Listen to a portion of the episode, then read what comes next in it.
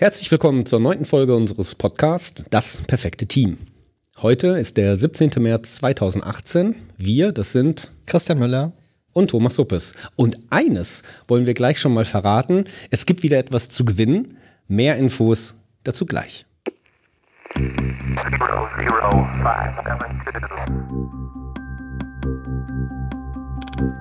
How to build the perfect team.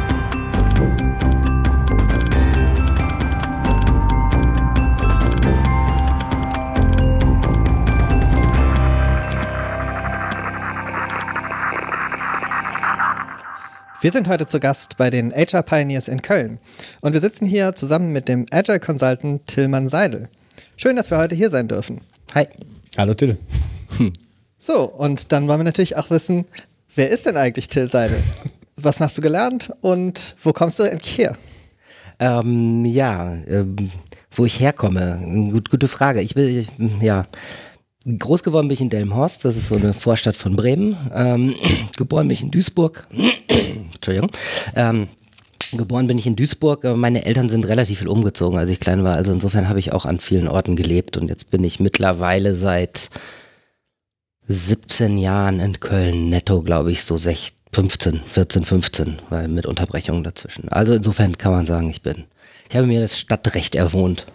Du hast in Köln studiert, glaube ich, ne? Genau, ich habe in Köln studiert. Mein, das, nee, beide. Ja, ich habe zweimal studiert und das, äh, das erste relativ lange Studium war in Köln. Das äh, auch sehr divers. Da waren verschiedenste Sachen dabei. Informationsverarbeitung, Geologie eine Zeit lang und abgeschlossen habe ich dann aber im Endeffekt ähm, Sinologie, Philosophie und Linguistik. Genau, Linguistik, Philosophie, das hatte ich mir gemerkt. Ja. Das habe ich nämlich auch mal hier in Köln studiert. Ach, sehr schön. Tolle Studienfächer. Ja, ja und was wird man damit? Berater, ne? Genau. was hast du ja. denn nach deinem geisteswissenschaftlichen Studium gemacht? Ähm, also das Hauptfach und das Hauptstudium, was ich dann eben gemacht habe, war Sinologie, also China-Wissenschaften. Habe dann auch eine Zeit lang in Asien studiert und in Taiwan gelebt. Wusste aber relativ zügig, als ich dann fertig war mit dem Studium, eigentlich schon ein bisschen vorher, ja, das Neugier ist dann auch weitestgehend befriedigt und ich werde jetzt kein China-Experte und äh, werde auch nicht nach China ziehen, dauerhaft und so. Insofern habe ich dann nach dem Studium geguckt, was machst du denn sonst so und habe erstmal ein Praktikum angefangen, direkt nach dem Abschluss bei einem Unternehmen, das da Next Practice heißt, sitzen in Bremen. Ähm, ist so eine Beratung, Beratungsunternehmen, zum Teil aber auch Marktforschung, also nutzen halt äh, die Methoden der empirischen Sozialforschung für alle möglichen Dinge. Und ähm, Peter Kruse, Professor Peter Kruse kennen wahrscheinlich der oder kennt wahrscheinlich der eine oder andere. Das ist sein Unternehmen. Hm. Also insofern, äh, Gott hab ihn selig, er ist ja leider vor zwei Jahren überraschenderweise verstorben. Ähm, hatte ich da die große Möglichkeit und die große Chance, bei ihm ein Praktikum zu machen und dann danach auch weiter für ihn zu arbeiten, ein paar Jahre. Also insofern waren das dann so die ersten beruflichen Schritte, die ich gemacht habe. Da viel Datenanalyse gemacht, habe da viel Interviews gemacht, viel moderiert. Dann in diesem ganzen Kontext auch ähm, so Kulturentwicklungsprojekte ähm, begleitet in Unternehmen, so Change Management Geschichten bei Merger and Acquisitions und ja, das, das war so das erste, was ich gemacht habe. Habe dann äh, irgendwann noch eine systemische Ausbildung gemacht, weil ich festgestellt habe, so das ist so das Ding, auch der ganze systemtheoretische Teil, den ich super spannend und interessant finde.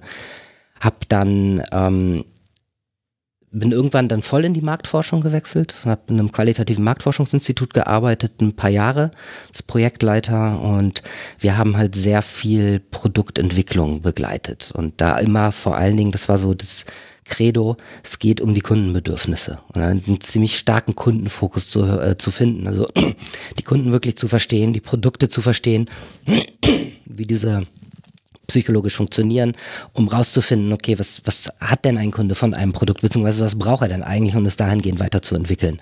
So, das war im Endeffekt so das erste richtige Mal, zumindest unter dem Namen, dass so der ganze Agilitätsaspekt damit reinkam. Zumal wir auch sehr viel mit Methoden wie Design Thinking, Lean Startup und so weiter gearbeitet haben, was halt, ja, so eher eine Äußerung dieses ganzen Gedankens. der erste ist. Kontakt in Richtung Agilität, kann man das so sagen? Zumindest. So in diesem moderneren. In dem moderneren Verständnis, genau, weil du streng genommen war der erste Kontakt in Richtung Agilität mit allem, was wir bei Next Practice gemacht haben, weil das eben so der der Werteüberbau, Unterbau oder wie man auch immer es bezeichnen mag, ist. Es hieß da halt nur nicht Agilität, aber es ging auch ganz viel um Selbstorganisation.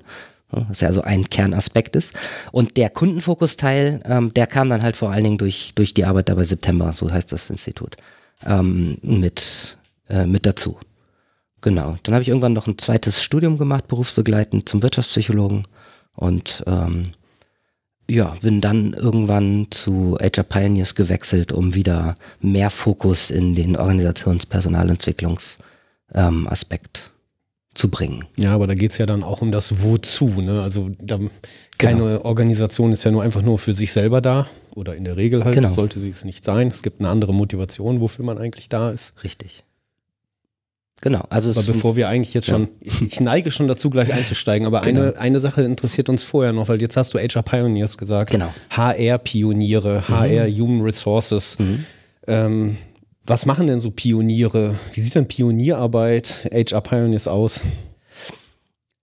Ja, es ist ähm, lustig, wir haben intern diese Diskussion auch immer und ähm, ich, man muss sehr unterscheiden zwischen ähm, Innovationskraft, ähm, Pioniergeist und äh, ja, also das Pionierige ist in meinem Verständnis vor allen Dingen, ne, wie es die Enterprise auch so schön macht, dahin gehen, wo niemand zuvor gewesen ist. Also vorangehen. Ne? Wenn man in den schönen nautischen Symbolen und Metaphern bleibt, was ja auch wir ganz gerne mal machen, das ist halt einfach auf ja, unbekannten Gewässern segeln. Und genau das ist so eine Sache, die halt einfach gerade ganz viel passiert, dadurch, dass sich unsere Arbeitswelt wandelt, relativ schnell wandelt hinzu ja, einem Status oder einem Stadium, was so auch irgendwie noch nie da gewesen ist. Und da heißt es eben Pionier zu sein, da vorneweg mitzugehen und das mitzugestalten und dann auch ein Stück weit den Weg zu bereiten. Mhm. Aber ihr habt ja eine Dimension, sage ich schon mal gleich, mhm. habt ihr ja mit in eurem Namen drin, mhm. HR. HR, genau. Ja, irgendwie das scheint so eure Zelle oder der Kern zumindest mal gewesen zu sein. Der Ursprung ist es auf jeden Fall, genau. Weil wir so aus der Ecke mal gekommen sind. Und dahinter steht auch so ein Stück weit das Verständnis als dass das HR oder überhaupt der gesamte Personalbereich eines Unternehmens, ähm, dass das auch ein Stück weit der treibende Motor der Veränderung sein kann und muss. Und da auch eigentlich prädestiniert für ist. Weil was macht eigentlich eine Organisation aus? Das sind halt die Menschen, die in dieser Organisation arbeiten. Man sagt ja auch eine Unternehmung. Das ist, wir tun uns zusammen und wollen zusammen etwas machen, was jeder von uns einzeln nicht kann. Also da, ne, es ist eben, wir haben eine Unternehmung und zack hast du ein, ein Unternehmen, dann wird es irgendwann zu einer Organisation, weil du dich auch irgendwie organisieren musst. So, aber nichtsdestotrotz ist es vor allen Dingen, ähm, sind es ein Haufen Menschen, die zusammen etwas bewegen wollen. Und wenn sich dann eine Organisation verändern möchte, transformieren will, wie, wenn nicht durch die Menschen, die diese Organisation sind. Also das ist so ein bisschen, deswegen steckt es eben auch noch im Namen mit drin. Noch im Namen, es gibt Diskussionen. Ach nein, aber aber ich glaube, ursprünglich ging es ja. ja. auch darum, ähm, ich glaube hier André Häusler, Häusling, Häusling ähm, war ja auch schon sehr früh dabei, auch in dieser ganzen agilen äh, Bewegung, dieser agilen Denke. Genau. Und das war ja auch eine Zeit, wo viele von Scrum Master, Scrum, Agile Manifesto noch nicht so viel gehört haben und es schlicht auch einen Bedarf gab an Mitarbeitern und Personalvermittlung. Mhm. War ja damals, glaube ich, auch noch ein wichtiges Thema. Ist das heute für euch eigentlich noch ein Thema oder seid ihr eigentlich in der Unternehmensberatung irgendwie komplett angekommen? Ja. Äh, Personalvermittlung machen wir in dem Sinne nicht mehr. Also die Vorgängerorganisation von Azure Pioneers war auch Scrum Jobs. Also da ging es wirklich genau um das, was du gerade beschrieben hast. Das machen wir aber gar nicht mehr. Also wir sind wirklich eine Unternehmensberatung. Wir haben uns auf agile Transformationen spezialisiert. Also alles rund ums Thema Agilität. Was das genau heißt, können wir ja gleich noch mal ein bisschen länger drüber sprechen. Aber ähm, das machen wir. Also wir beraten unsere Kunden in Bezug auf Transformationen. Das kann sehr breit sein. Von, wir geben Impulsworkshops, wir machen so erstes Vorfühlen, was ist denn das eigentlich, um, ähm, über ähm, wir schulen Leute, die dann so eine Transformation vorantreiben oder wir begleiten halt faktisch auch ähm, Unternehmen und begleiten Teams als Coaches, ähm, als Agile Master, wie auch immer, wir machen Organisationsanalysen, also das komplette Spektrum, alles, was eigentlich nötig ist, um so eine Organisation zu transformieren. Also ihr seid rund um agile Organisationen tätig. Genau. Und das nehme ich aber jetzt mal als Stichwort, weil ich hatte ja vorhin schon mal so ein bisschen angedeutet, es gibt etwas zu gewinnen. Wir verlosen heute etwas, was uns die HR Pioneers zur Verfügung stellen. Und zwar ist das, ich glaube, es ist eure letzte Buchveröffentlichung, die mhm. ist jetzt schon ähm, aus Ende letzten Jahres. Und es heißt genau dieses Buch Agile Organisationen, Transformationen erfolgreich gestalten. Äh, Beispiel agiler Pioniere, mhm. aber da kommen wir eben gleich auch noch mit drauf. Und dieses Buch, dort stellt ihr unseren Hörern drei Exemplare zur Verfügung. Also, ihr da draußen, ihr an den Kopfhörern oder im Auto oder wo auch immer ihr gerade seid, vielleicht auch am Bügelbrett. Da höre ich gerne schon mal auch Podcast. Ähm, Ich auch. ach, du auch. Ja. Wenn ich der mal bügel, eher in der Küche beim Spülen oder Spülen, sowas. das ist auch ja. genau so ein Podcast-Ding. Ne? Ja. Äh, ja, wir schweifen ab. Ihr könnt dieses Buch ähm, gewinnen und das ist auch relativ einfach. Also drei Exemplare haben wir hier, die liegen hier schon hier auf dem Tisch, haben wir schon mal beiseite gelegt. Schreibt uns, schreibt eine E-Mail an hallo at das-perfekte-team.de hallo at dasperfekte-team.de Schreibt uns, dass ihr Interesse habt an diesem Buch und verratet uns kurz oder länger oder lang, so wie ihr mögt. Was ist euer Beweggrund? Was interessiert euch daran? Vielleicht habt ihr jetzt schon viel gehört über Agilität und ihr wollt auch mehr machen, mehr st- reinstarten. Vielleicht seid ihr schon irgendwo so mittendrin und wollt einfach mal hören, was machen denn die HR Pioneers da eigentlich so genau? Vielleicht seid ihr auch alte Hasen und sucht neue Impulse. Wir sind äh, gespannt auf eure Antworten auf eure E-Mails und wir werden dann drei äh, verlosen unter denen und später dann auch noch mal in einem der nächsten Folgen bekannt geben. Und wisst ihr, was wir gar nicht im Vorfeld besprochen haben, bis wann sich unsere Hörer denn eigentlich gemeldet haben sollen? Wir sind ja ein Podcast, also wir sind ja eben nicht kein Radio, wir sind strahlen hier nicht raus. Ihr Ach, hört es dann, nicht wann auch immer ihr es hört. Nichtsdestotrotz werden wir ein Datum setzen müssen.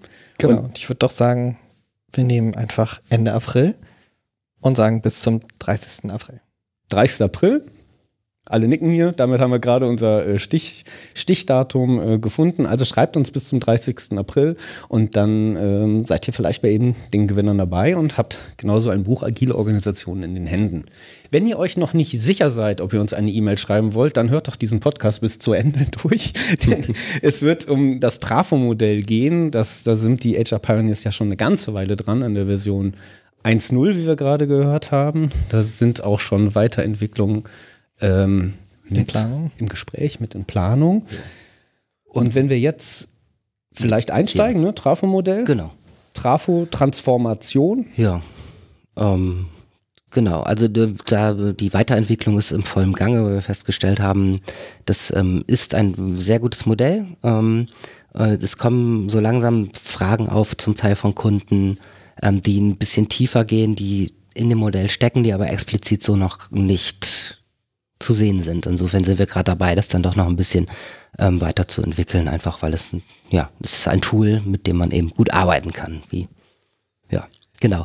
Ich weiß nicht, bevor wir das ins Trafo-Modell einsteigen, können wir uns, würde ich sagen, wir machen uns vielleicht erstmal ein paar Gedanken darüber, warum überhaupt äh, agil, warum überhaupt Transformation, was passiert denn gerade alles so in der Welt?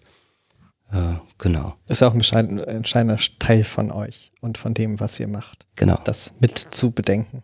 Richtig. Ich, ähm, es ist so schön, ich habe letztens den Trailer für einen Film gesehen, die, ich glaube, er heißt Die Stille Revolution oder so.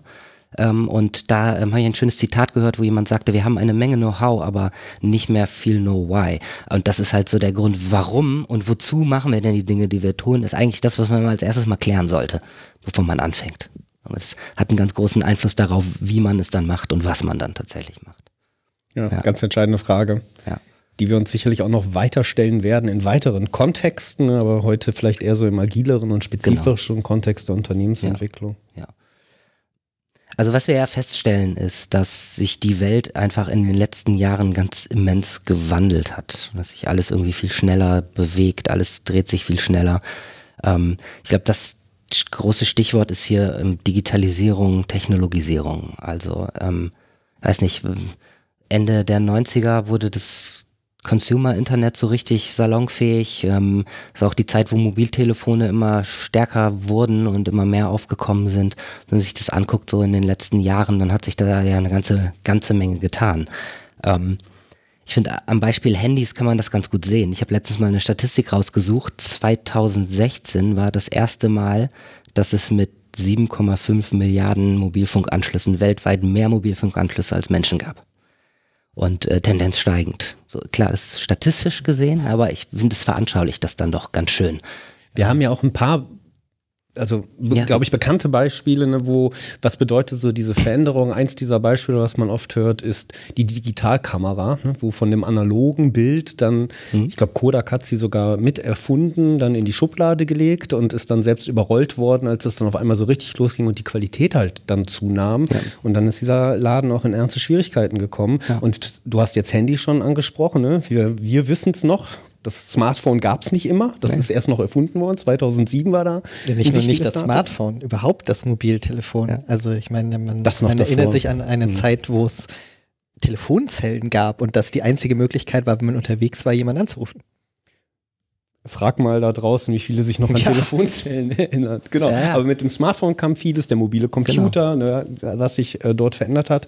Und einige Unternehmen, glaube ich, haben das sehr handfest halt gespürt, weil sie dann, genau. ich sag mal, so ein bisschen wegdisruptiert wurden. Und das ist ja so dieser Begriff, der hier gerade auch immer wieder rumwabert und der auch sehr viel, glaube ich, Angst auslöst.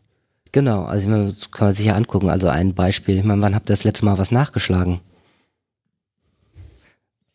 Auf Papier. Äh, wie heute. auch immer du es verstehen magst. Ne? also ich habe heute Morgen gegoogelt, was Brockhaus jetzt macht. Mhm. Ja, ja. Das ist also das Ding. Also Brockhaus kriegt keinen Hahn mehr nach. So, also ich habe gegoogelt, was Brockhaus macht. Ja, hallo. Klar. Ich habe ja. gegoogelt, wo die Adresse von HR Pioneers ist und wo ich in Köln hin muss. Sehr schön. ne? Habe ich einen Falk-Plan benutzt? Nee, Wisst eben. ihr noch, wer Falk ist? ja, das stimmt. Ja, das war ein Sänger, oder? Falco. Nee, Brockhaus macht übrigens E-Learning-Formate jetzt mittlerweile, nur falls der Vollständigkeit halber. Mhm. Ja, das ist so ein Punkt. Ähm, ähm, Otto oder überhaupt der ganze Versandhandel, ähm, Katalogversandhandel. Ja. Otto hat äh, 96 Prozent seines Umsatzes mit dem zweimal im Jahr versendeten Katalog gemacht. So, ich bin auf dem Land groß geworden, haben wir vorhin gesagt, Delmhorst, da bin ich aber auch erst mit zehn hingezogen. Davor war es ähm, Badenfleet, um genau zu sein. Es ist ein winziges kleines Dörflein mit, weiß nicht, 50 Einwohnern, irgendwo zwischen Elsfleet und der Nordsee. Ähm, der nächste Supermarkt war irgendwie 10 Kilometer entfernt, die nächste Fußgängerzone 40. Und so ein Otto-Katalog, der kam, war halt schon irgendwie, da konntest du wochenlang drin rumstöbern. Und das habe nicht nur ich so gesehen, wie gesagt, 96 Prozent des Umsatzes. So, und jetzt heute hast du Amazon, Zalando, Alibaba, der jetzt da irgendwie daherkommt. Also da hat sich einiges geändert. Otto hat eine Menge richtig gemacht, weil also, was die Quelle hat, was 2012 oder 2009 Insolvenz angemeldet, Neckermann dann 2012. So die, ja, da hat sich irgendwie was gewandelt. So, und Heute machst du das irgendwie über, über Amazon oder über Ebay und aber auch Ebay ist ja schon wieder so eine Sache. Nicht? Ähm, die letzten drei Male, die ich was verkauft habe, war über Facebook Marketplace, nicht mehr über Ebay. Mhm. So, also ja, ich meine, Ebay hat ja auch schon so einige Veränderungen durchgemacht im Laufe seiner Zeit. Genau. Es hat angefangen mit Gebrauchtwaren, dann wurde es immer mehr Neuwaren, jetzt gibt es eBay Kleinanzeigen, die schon wieder eher für die Gebrauchtwaren sind, während eBay dann selber so gemischt ist. Das ist äh, Genau. Das sind jetzt so technologische Wandelgeschichten gewesen, sage mhm. ich mal. Du hast aber vorher gesagt, die Welt wird komplexer. Mhm. Was hat denn Komplexität und Technologie? Hat das was miteinander zu tun? Äh, ja, meiner Meinung nach auf jeden Fall, weil ähm, Technologie und Digitalisierung ähm, heißt eine Menge, dass wir jetzt alles mit dem Computer machen, nicht mehr mit dem Stift oder wie auch immer. Das heißt aber vor allen Dingen in meinem Verständnis auch, dass die Vernetzungsdichte sich unfassbar erhöht hat. Wie gesagt, jeder hat ein Handy mittlerweile, jeder spricht irgendwie miteinander. Erst kam das Internet auf, Web 1.0, du hast plötzlich irgendwie überall Informationen gekriegt. Dann kam irgendwie Web 2.0 dazu, wo Leute dann auch noch direkt miteinander interagieren konnten. Und dann kamen so Sachen wie eine Retweet-Funktion oder irgendwie ein Share-Button bei Facebook, äh, was halt dazu geführt hat, dass die Spontanaktivität auch ganz stark erhöht worden ist. Und damit haben wir im Endeffekt genau die drei Sachen, die Systeme beschreiben. Systemelementeanzahl, Kommunikationsbeziehungen und äh, Dynamik. Ja, die Welt, so. mit der ich umgehen muss, wird natürlich immer größer effektiv. Wenn ich mich so an frühere Zeiten erinnere, als Computerspieler kannte man vielleicht drei andere in der Klassenstufe, die Computerspiele gespielt haben. Vielleicht kannte man noch zwei Leute irgendwie, die in der Nähe wohnten, die nicht in derselben Klasse waren, die das taten. Und das war's. Das war die Welt der Leute, die Computerspiele spielten, die man kannte. Genau. Heute ist man weltweit connected und kann theoretisch mit tausenden Leuten irgendwie kommunizieren, die Computerspiele spielen. Genau. Also, das ist und ganz andere. Aufgrund dieser Connection und dieser Rückkopplungseffekte, die dadurch ja auch entstehen, entstehen ja immer wieder neue Dinge und neue Sachen. Und das führt halt dazu, dass unsere Märkte einfach Wahnsinn, nicht nur die Märkte, also unsere gesamte Welt einfach unglaublich schnell geworden ist. Ständig irgendwelche neuen Innovationen auftauchen, ständig irgendwie was anderes auftaucht, was, was jetzt irgendwie wieder eine Disruption hervorruft. Deswegen dann irgendwie ein, ein Geschäftsfeld komplett den Bach untergeht. Das heißt, jetzt wird etwas schneller. Das heißt, vorher waren wir langsamer oder gemächlicher. Wir müssen auf jeden Fall auf, ein, auf sehr viel Feedback reagieren. So externe Treiber genau. sind das eigentlich alles, die du hier gerade beschrieben hast. Genau. Ähm, gibt auch noch ein paar interne, können wir gleich nochmal drauf gucken. Ich für den externen aber äh, so ein paar mehr Dinge, die man, glaube ich, da beachten muss. Ähm, damit geht ja noch eine Menge einher. Also was wir halt haben, ist eine ziemlich starke Markttransparenz, dadurch, dass ich irgendwie alles nachgucken kann. Ähm, ich stehe beim Saturn und will mir einen neuen Fernseher gucken, google halt, wo gibt's den günstiger, um ihn dann zu bestellen oder um ein Argument zu haben. Sind, da muss ein Unternehmen darauf reagieren, irgendwie können. Also sprich, wir haben eine Verschiebung von einem Anbieter zu einem Nachfragemarkt. Und das eben nicht nur in Bezug auf Konsumenten, sondern auch in Bezug auf Bewerber und Mitarbeiter zum Beispiel, Kununu. Ich kann, wenn ich mich irgendwo bewerbe, vorher ziemlich genau nachgucken, was gibt es da für eine Unternehmenskultur, wie ist das be bewertet. Wie ist der Kaffee? Wie ist der Kaffee? Ähm, ein Freund von mir ist ein niedergelassener Arzt, ähm, der ähm, wie heißt Yameda heißt es, glaube ich. Mhm. Ich muss kurz ja. nach. Ja, ist es? Ist also Yameda, genau, genau. Äh, Yameda ist ein ähm, Bewertungsportal für Ärzte. So, in, der klagt darüber wie, wie sonst kein anderer. Er meint, naja gut, die Patienten kommen mit einer ganz anderen Anspruchshaltung rein und haben einfach eine ganz andere Machtposition mittlerweile. Also da hat sich das auch verschoben. Es gibt ein Portal Jurato, wo ähm, du deinen Rechtsfall online stellen kannst, wo sich Anwälte drum bewerben müssen. Da hat sich was gedreht und umgewandelt. Und ja, wie gesagt, bei den Bewerbern ist es halt irgendwie das Gleiche generell ha haben wir da ja einen Wertewandel. Also wer dringt jetzt auf den Arbeitsmarkt? Das sind die Leute, die Anfang, Mitte 20 sind, nach 1990 geboren. Die kennen eine Welt ohne Internet nur aus Erzählungen. Also, und wenn du groß wirst, ähm, in einer Welt, wo du weißt, dass du allem irgendwie deine Stimme geben kannst, dass das auch einen Einfluss hat, dass das eine Reaktion erzeugt, dann, dann sind das Sachen, die möchtest du ja selbstverständlich auch in der Organisation, in der du arbeitest. Und da muss man drauf reagieren. Und sei es nur, dass ähm, du andere Kommunikationskanäle brauchst, wenn es um, um die Bewerber geht. Mhm. Also wenn du gewohnt bist, dass du eine Nachricht schreibst und dann kommt das blaue Häkchen und du siehst, es gelesen worden und dann reagiert derjenige zehn Minuten nicht, dann Ne? Bist du nervös. ja, genau. Mhm. So, und wenn das einfach die Muster sind, in denen du groß wirst, dann, dann, dann ähm, hast du mit Sicherheit keinen sonderlich guten Eindruck von einem Unternehmen, was vier Wochen braucht, um dir eine Antwort auf die Bewerbung zu geben, und zwar eine Eingangsbestätigung. So. Also da, da muss man ja auch schneller werden an der Stelle als Unternehmen, wenn man halt irgendwie wirklich gute Bewerber kriegen und haben möchte. Wir wechseln gerade so stillschweigend die Perspektive, oder? Habe ich es noch falsch verstanden? Weil jetzt bin ich ja als Unternehmer schon aktiv ne? Mhm. und merke vielleicht, ich bin auch mit einer anderen Anspruchshaltung eben von den Bewerbern. Mhm. Ne, Jahrgang 90 und jünger äh, konfrontiert, wo ich mich vielleicht verändern muss, damit mhm. überhaupt noch Menschen, damit ich attraktiv bin genau. und Menschen überhaupt mich noch ansprechen. Genau. Also aus Unternehmensperspektive gilt das ja sowohl für Kunden als auch für Bewerber. So, also insofern, ne, wenn man die Perspektive einnimmt, so, ja, nach außen, nach innen, da ja eben auch noch nach außen, aber dann halt nach innen, um ein attraktives Arbeitsumfeld zu schaffen, was, also zum einen, wo die Leute gerne arbeiten, ähm, weil also wenn Leute gerne arbeiten, zufrieden sind, dann arbeiten sie für gewöhnlich auch gut. Und ähm, ja, das ist nötig, weil ich sag mal, auch das steigert ja schon wieder die Komplexität, weil ich ja jetzt quasi drüber nachdenken muss, für wen möchte ich eigentlich attraktiv sein und dementsprechend meine Maßnahmen ausrichten muss. Also will ich die jungen Leute, die dieses, diese Denke haben, die diese direkte synchrone äh, Kommunikation wollen, dann muss ich vielleicht Bewerbungen per Chat zulassen. Will ich stattdessen Traditions bewusste, wie auch immer ich das jetzt formulieren soll, äh, Leute, die lieber die auch mal einen Brief schreiben, dann mache ich halt klassische Briefbewerbung. Äh, das ist, das ist eine Frage heutzutage. Also das ist, das ist eine Frage dessen, was ich haben will. Genau. Wenn ich mir äh, darüber keine Gedanken mache, bekomme ich das, was ich dann gerade habe, aber das heißt nicht, dass das zu dem passt, was ich eigentlich brauche. Ja, das ist das, ist das Problem, genau. Ja. Da würde ich dich noch hier, ähm, Till, nochmal spitzer fragen. Ne? Du sagst gerade, äh, Christian, das ist ja da kann ich, ich habe die Wahl als Unternehmer, ne, möchte ich die schnellen digitalen oder der, der vielleicht eben auch noch was auf, auf Print ausdruckt. Ist es so heute? Kann ich, gibt es diese Wahl eigentlich noch oder verschiebt sich nicht auch so ein Verhalten in so diesen nachfolgenden Generationen jetzt gerade? Ähm, was meinst du jetzt genau? Gibt's, gibt es noch Leute, die auch gerne auf, sich mit Print bewerben? Hm, klar. Das ist ja generell so eine Sache, ähm,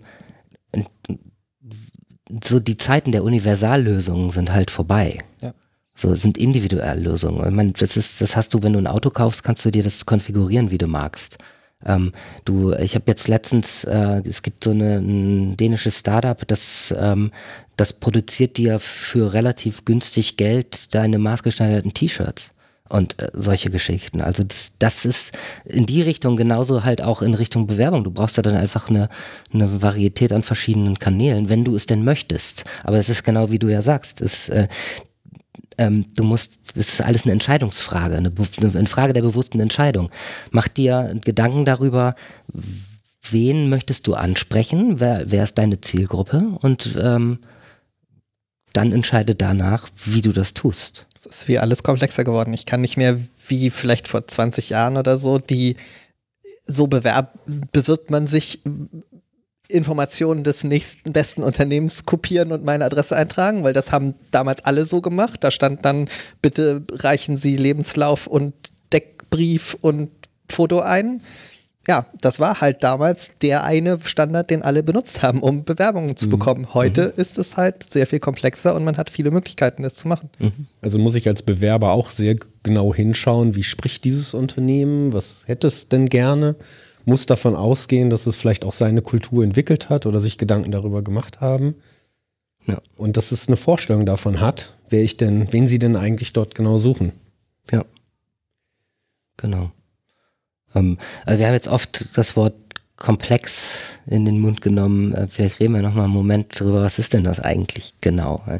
Ähm, man muss, denke ich, immer sehr genau unterscheiden, in was für einem Umfeld bewegen wir uns. Und ähm, die Märkte sind halt in vielen Teilen komplex geworden und das kann man sehr unterscheiden von beispielsweise komplizierten Umfeldern. So, es gibt diese Kinnefin, Sinifin, wie auch immer sie ausgesprochen wird. Ich habe letztens von irgendwem gehört, es ist walisisch, aber er mhm. konnte mir auch noch nicht sagen, wie es ausgesprochen Kneffin. wird. Kneffin. Das ist so das Letzte, was ich so mitgenommen ja. habe, aber walisisch ist jetzt auch nicht ja. meine Muttersprache. Ja. Der sagt halt eben, wir haben im, im Wesentlichen, wenn man mal so diesen Disorder-Teil rauslässt, vier vier Felder oder vier Umfelder. Das ist einfach, das ist kompliziert, das ist komplex und das ist chaotisch. Und wir haben unterschiedliche Vorgehensweisen ähm, in diesen Bereichen. Und besonders interessant sind vor allen Dingen für uns äh, die Unterscheidung zwischen komplex und kompliziert. Und so runtergebrochen und einfach gesagt, kompliziert kann man berechnen. So kompliziert sind, sind Schweizer Uhrwerk. Wahnsinnig viele kleine Rädchen. Äh, wenn ich da drauf gucke, verstehe ich erstmal nur Bahnhof, aber ich kann reinzoomen, analysieren, mir die Beziehungen angucken. Ich habe klare Ursache-Wirkungsbeziehungen und wenn ich an einem Rädchen drehe, kann ich, wenn ich mir das gut angeguckt habe, ziemlich genau sagen, was hinten dabei rauskommt. Kompliziert ist für den Experten einfach, kann man auch sagen. Mhm. Ähm, Plattitüden kann ich. ähm, Aber Kausalität, das glaube ich ist, genau. das kann man sich merken, wenn es genau. um kompliziert geht. Genau. Es ist vielleicht nicht einfach zu durchdringen, gerade für einen Laien, aber wenn man sich gut Mühe gibt, ja. es ist auf jeden Fall rekonstruierbar und genau. nachvollziehbar. Genau. Und das zeigt auch schon die Vorgehensweise, die man hat, nämlich anschauen, analysieren, handeln. Und ähm, das ist bei komplexen Umfeldern anders. Komplexe Umfelder kann man nicht, nicht mehr berechnen, die kannst du nicht vorhersagen. Fußballspiel ist ein schönes Beispiel dafür. Ähm, du kannst noch so viel analysieren im Vorfeld, du weißt nicht, was passieren wird. Das äh, war ganz lustig. Das, ich habe das Beispiel mal gebracht bei einem Vortrag und hinterher kam ein Teilnehmer zu mir und sagte, ja, ja, das ist ja alles schön und richtig, was du da erzählt hast, aber bei Fußball würde ich widersprechen, weil also ähm, man kann das schon vorhersagen, am Ende gewinnt Bayern München. das fand ich ziemlich gut. Außer es ist dann ausnahmsweise nicht so. ja, genau. Aber nee, das ist ein schönes Beispiel, ja. weil Komplexität kann offensichtlich auch Spaß machen. Ja, Irgendwas reizt uns ja auch an diesem komplexen Umfeldern, da tut sich etwas, was spannend ist. Also wenn du mich fragst, richtig Spaß macht, wenn man ins Chaotische kommt, aber das genau, steht auf auch, anderen. Ob da jeder dabei ist, weiß ich, da gibt es auch schreckliche Beispiele, was Chaos nicht, ist. Ja, ne? genau. Naja, aber was, was halt der Punkt ist, du kannst komplexe Umfelder nicht mehr vorhersagen, ähm, einfach aus verschiedenen Gründen. Zum einen, weil du Du kannst noch so gut analysieren und die Eigenschaften eines jeden einzelnen Elements kennen. Wenn die zusammenkommen, ergibt sich daraus was anderes. Also es ist halt emergent, nennt man das übersummativ. Das heißt, du kannst eben die Eigenschaften des Gesamtsystems nicht mehr aus den Einzeleigenschaften der Einzelelemente ableiten. Und das macht es halt so schwierig, damit umzugehen.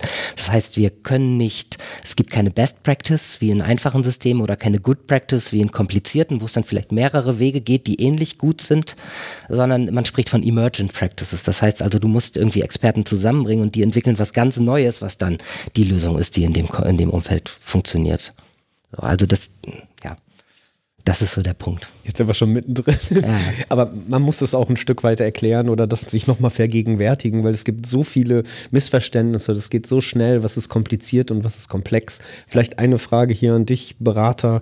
Wenn ich es mit Menschen zu tun habe, mit einer Menschengruppe, bin ich dann nicht irgendwie immer schon in der komplexen Welt unterwegs? Ja. Und wenn ich es mit Computern zu tun habe, bin ich dann noch in der komplizierten? Das kommt drauf an. Als, als Softwareentwickler muss ich sagen, es kommt drauf an.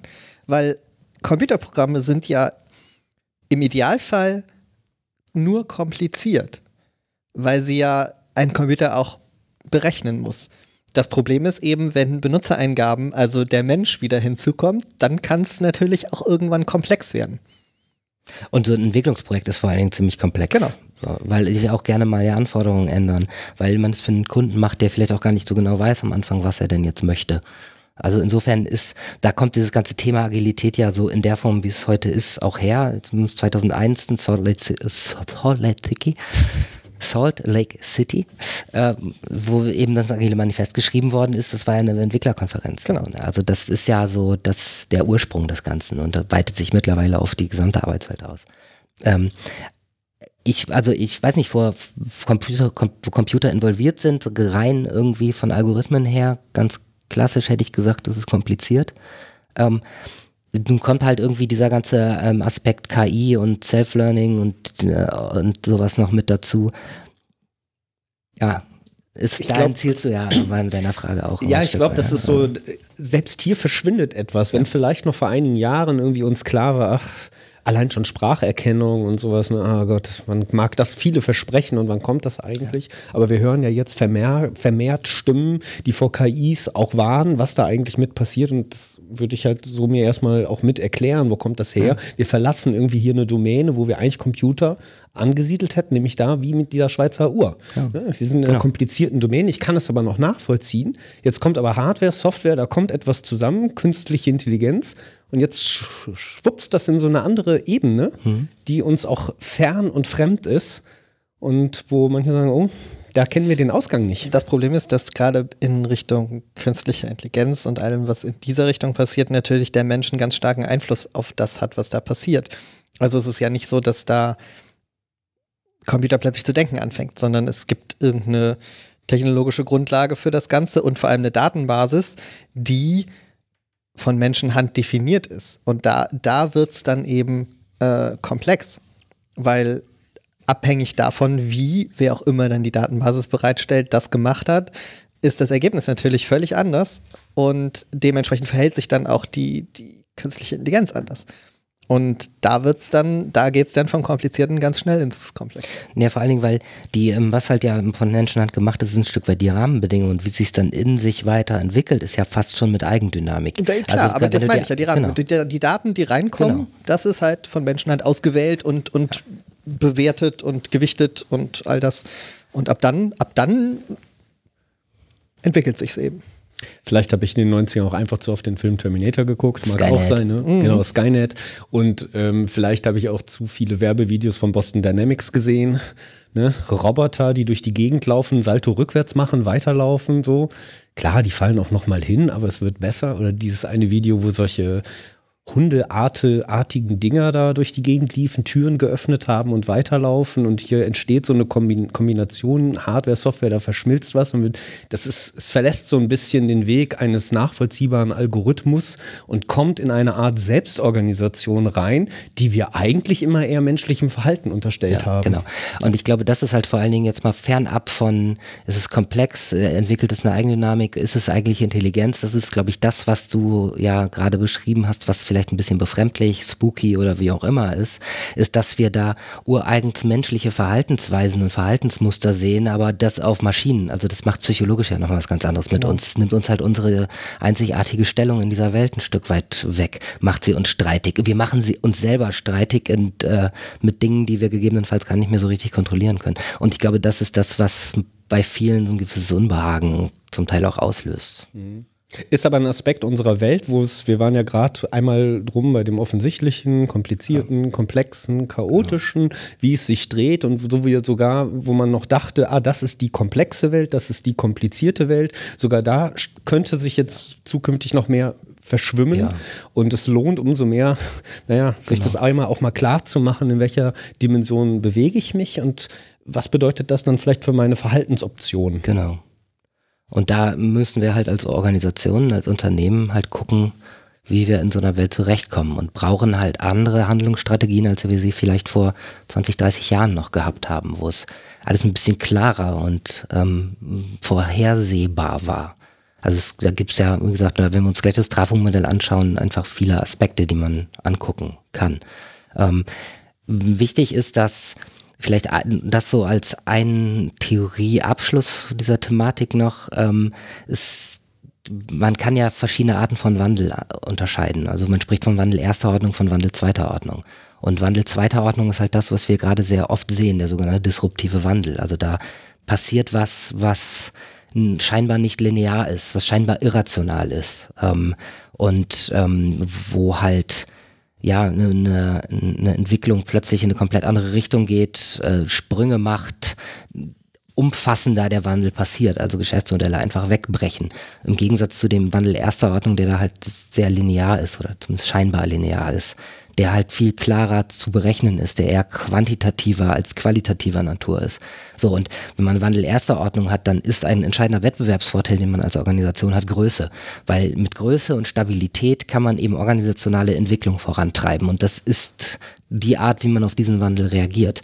Ähm, und wenn du allerdings irgendwie an Wandel zweiter Ordnung hast und disruptiven Wandel, da hilft dir Größe nicht unbedingt. Da ist Größe als, also Stabilität wird schnell zu Trägheit in so einem Kontext und dann ist das eher hinderlich. Was da halt gefordert ist, ist Geschwindigkeit, Flexibilität oder, und jetzt haben wir es, Agilität. Also du musst irgendwie als Organisation agil sein. Das heißt also in der Lage sein, gut und schnell auf, auf sich schnell wandelnde Marktanforderungen reagieren zu können. Mhm, was du beschreibst, ist, glaube ich, ganz gut, man hört oft so dieses Industriezeitalter, Informationstechnologiezeitalter und Industriezeitalter vielleicht eher geprägt von Prozessoptimierung. Eitel war damals eine Methode, die ganz wichtig war. Also genau. wie kann ich alles schneller, flüssiger, reibungsloser machen, wo eine große Organisation mehr Möglichkeiten ja. dazu hat? Kommt ja alles so und wenn du ein Stück weiter zurück ist, hast du halt puren Taylorismus, der halt mhm. genau das gemacht hat.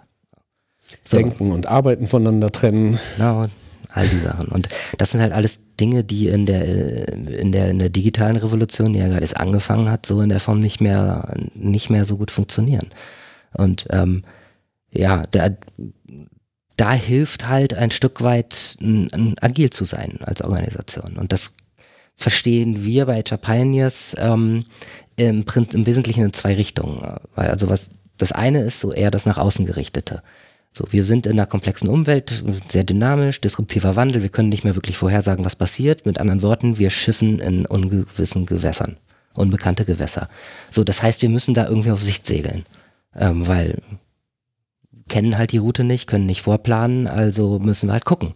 So, das, das heißt, wie machst du das? Nach außen, du verkürzt die iterativen, äh, du verkürzt die Planungszyklen, so gehst iterativ vor, ähm, machst einen Schritt, guckst, war das okay, passt das immer noch, machst den nächsten Schritt, musst dann gegebenenfalls den Kurs korrigieren.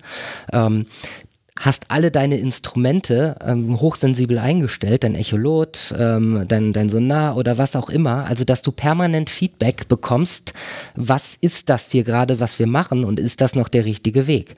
So, und für Organisationen heißt das halt, hol dir permanent Feedback ein über das, was du tust, von deinen Kunden, von deinen Mitarbeitern, wie auch immer, von allen, von alle Informationen, die du irgendwie kriegen kannst, um festzustellen, mache ich denn hier überhaupt noch das Richtige? Und ja, Also Kundennutzen ist irgendwie das, was da ins Zentrum rückt, weil daran kann man sich ganz gut orientieren. Und für wen machen wir das hier eigentlich? Für unseren Kunden. Das heißt, wir fragen den auch permanent oder beobachten permanent, gucken permanent, ist denn das das Richtige, was wir machen? Das geht aber nur, wenn du nicht ähm, anfängst zu planen, konzeptionieren, dann zu planen ganz lange, dann ähm, Vorbereitung der Umsetzung, dann kommst du irgendwie an die Umsetzung und dann irgendwann hast du ein Produkt, was auf den Markt kommt, zweieinhalb Jahre später und es ist komplett am Bedarf vorbei, weil das mag vielleicht sein, dass das am, am Anfang mal das gewesen ist, am Ende ist es halt nicht mehr. Sondern das ist so eine ganz klassische Wasserfallplanung, wie wir sie alle kennen in, in Projekten geht halt gerne mal ähm, am Konsumenten vorbei, wenn der sich wandelt. Sprich, du musst da irgendwie die Zyklen kürzer machen, iterativ vorgehen. Und ähm, ja, das Feedback einholen. Also das ist so der, der Punkt nach außen. Das hat aber Implikationen nach innen. Und das ist eben der, der zweite Aspekt von Agilität.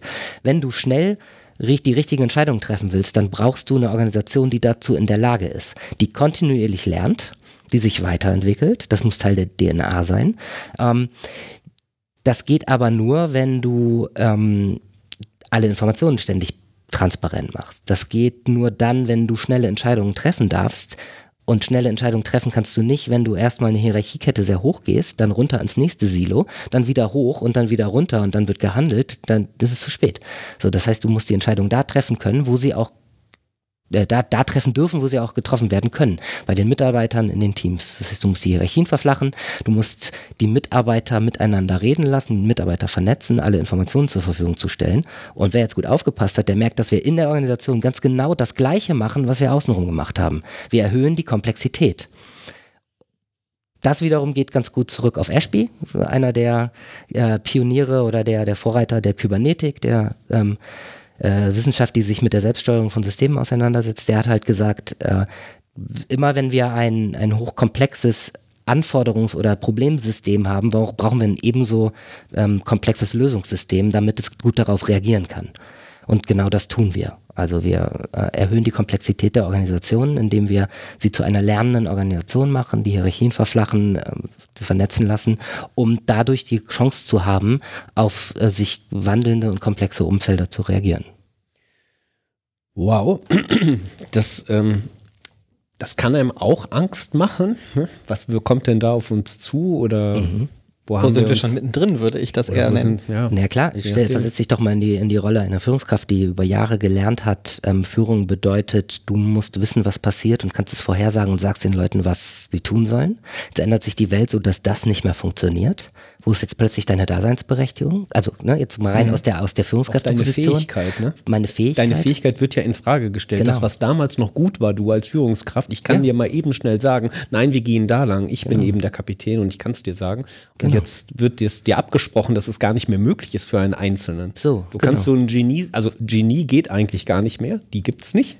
Richtig. Und dann gleichzeitig kommt dann da einer daher und sagt, wir müssten, du musst deine Mitarbeiter dazu bringen, dass sie entscheiden dürfen, sie müssen sich vernetzen dürfen und also dieses äh, klassische Hierarchie gehört, wird da irgendwie stark in Frage gestellt, dass du dann als Führungskraft natürlich irgendwie es sein kann, dass du irgendwie in Widerstand gehst, ist, ist völlig nachvollziehbar und völlig verständlich. Und das ist halt eine große Gefahr. Und deswegen ist es so wichtig, dass da viel Aufklärung passiert. Und das heißt ja nicht, also erstens, dass man die Leute als Menschen nicht mehr braucht. Und zweitens heißt es nicht, dass nicht die Funktionen ähm, nicht trotzdem noch gebraucht werden. Man muss sie halt nur gegebenenfalls anders organisieren. Und das.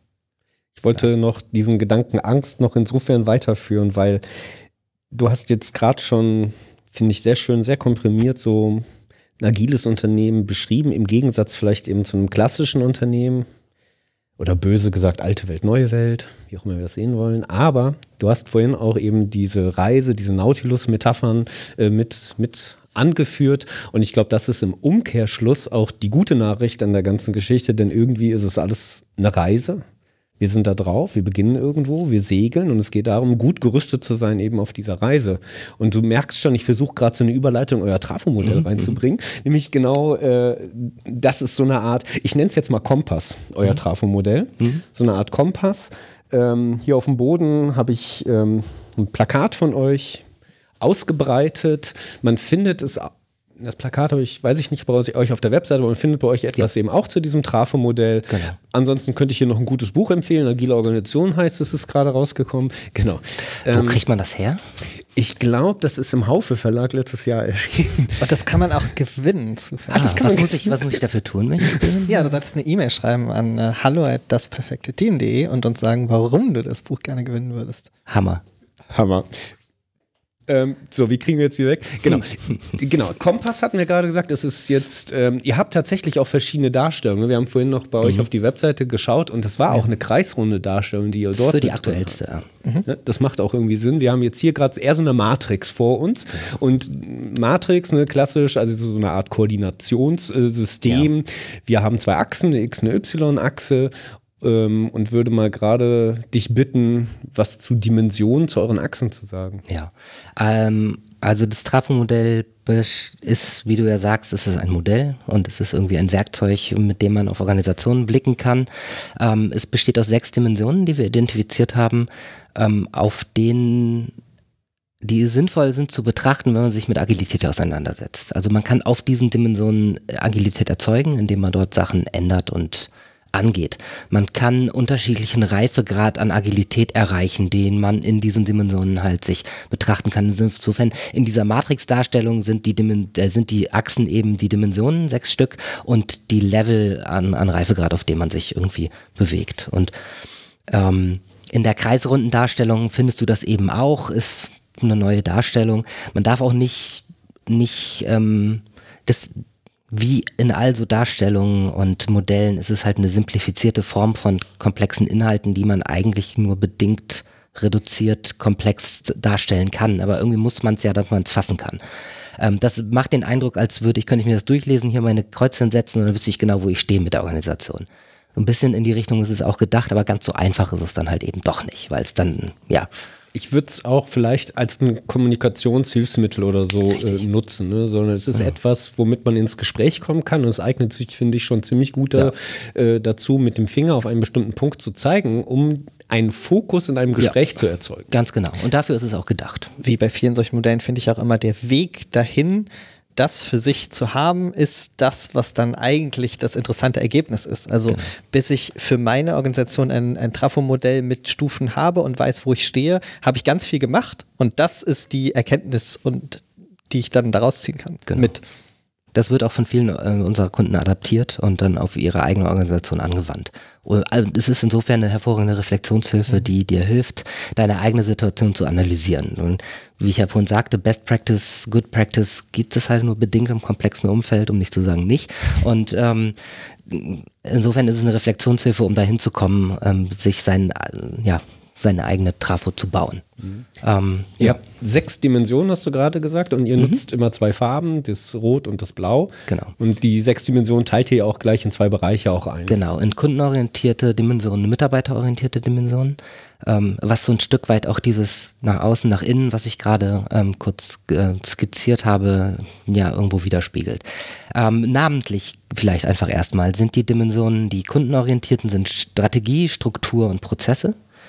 Ähm, und die mitarbeiterorientierten sind ähm, Kultur, Führung und, naja, wie, wir nennen es gerne HR-Instrumente. Es ähm, bezieht sich aber eigentlich eher so auf alle Arten der Instrumente, die man so nach innen benutzt.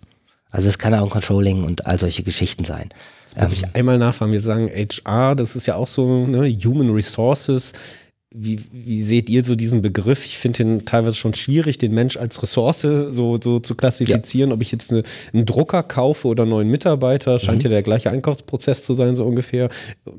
Muss dann, brauchst du da einen neuen Begriff oder seid ihr happy soweit? Oder? Äh, nee. Also das ist ja genau der Punkt eine Ressource. Auf der anderen Seite, im Coaching spricht man ja auch von Ressourcenorientierung als was eigenmenschliches. Also was kann ich, was sind meine Ressourcen, die ich mobilisieren kann. Insofern ja, auf der anderen Seite, es hat immer so ein Stück weit die Konnotation von Material.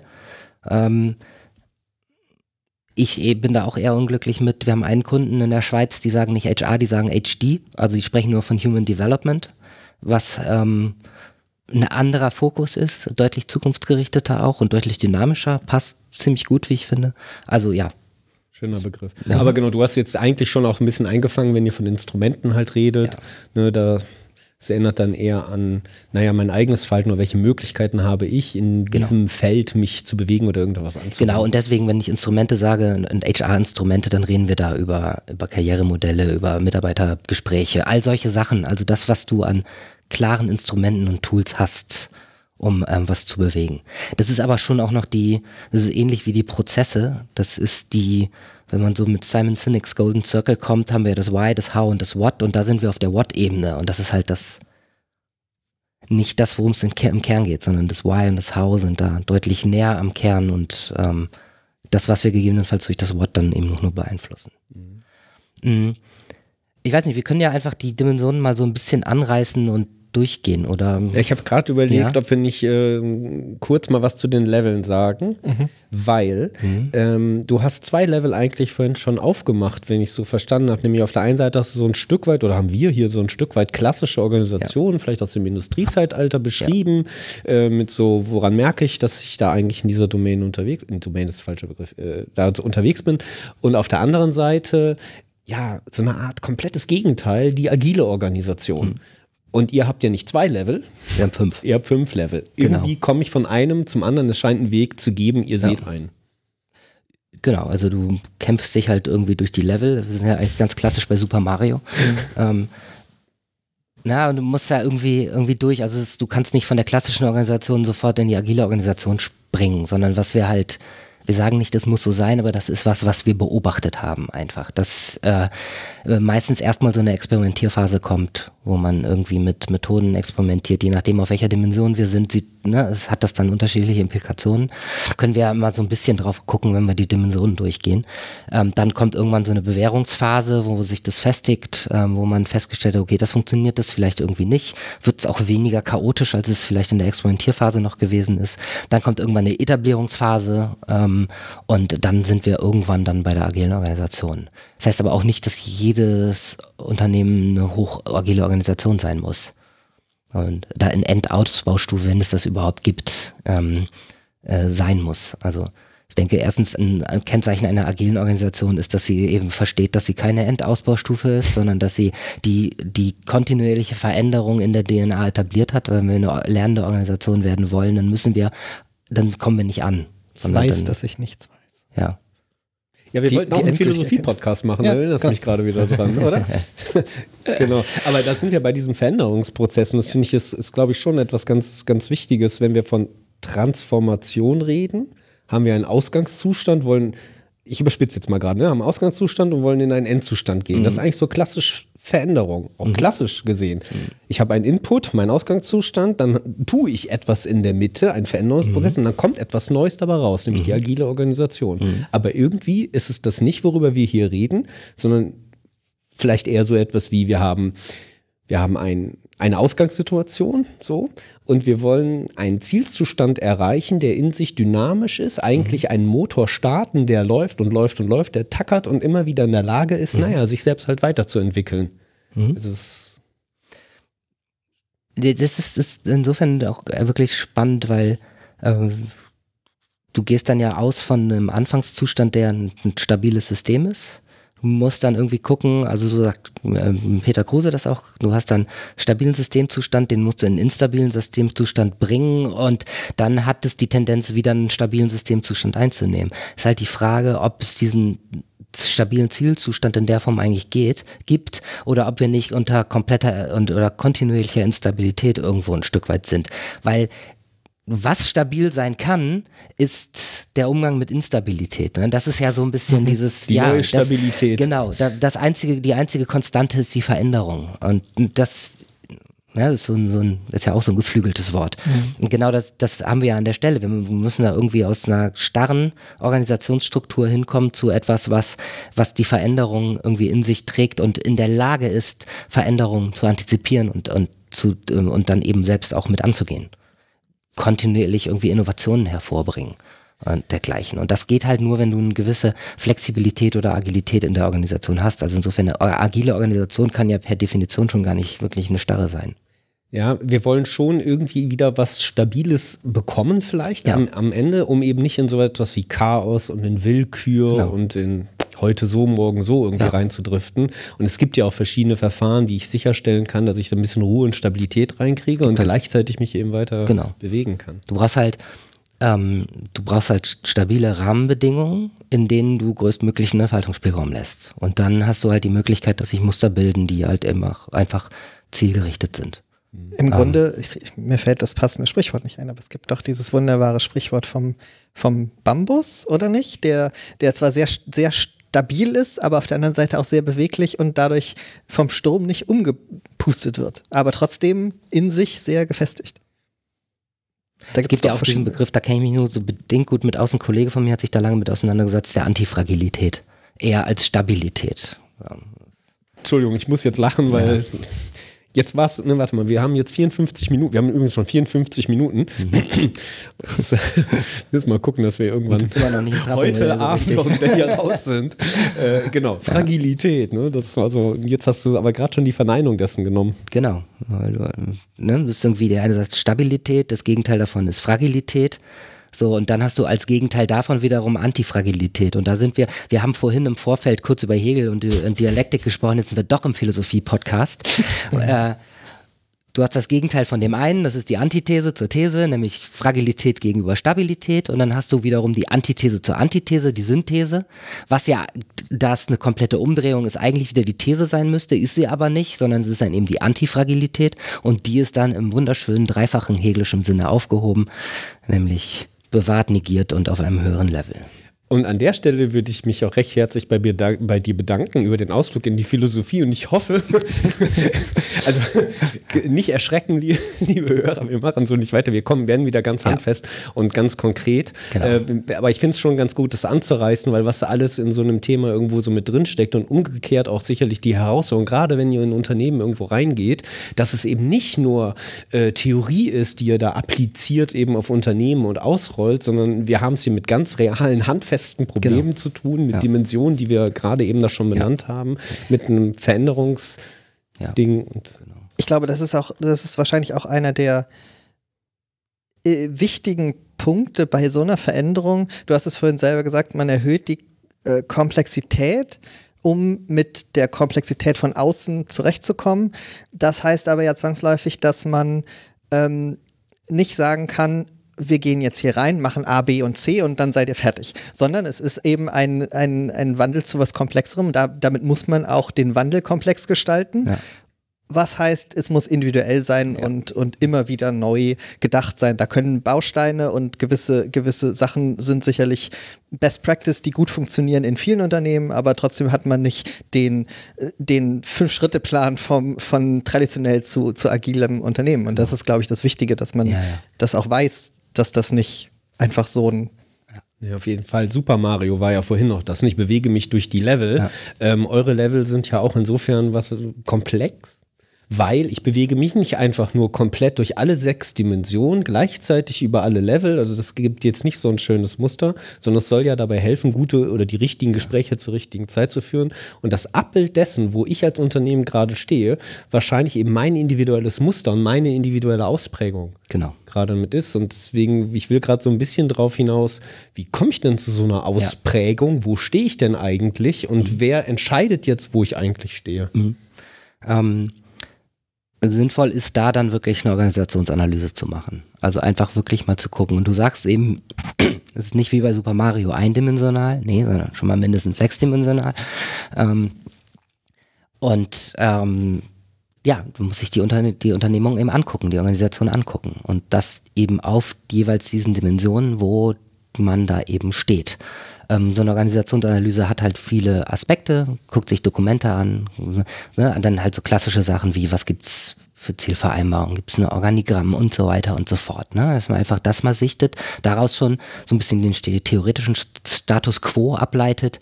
Ähm, dann ähm, ähm, beinhaltet das Interviews mit, mit, mit Leuten aus der Organisation qualitativer Natur. Du kannst ähm, Mitarbeiterbefragungen machen, dann eben eher standardisierter Natur.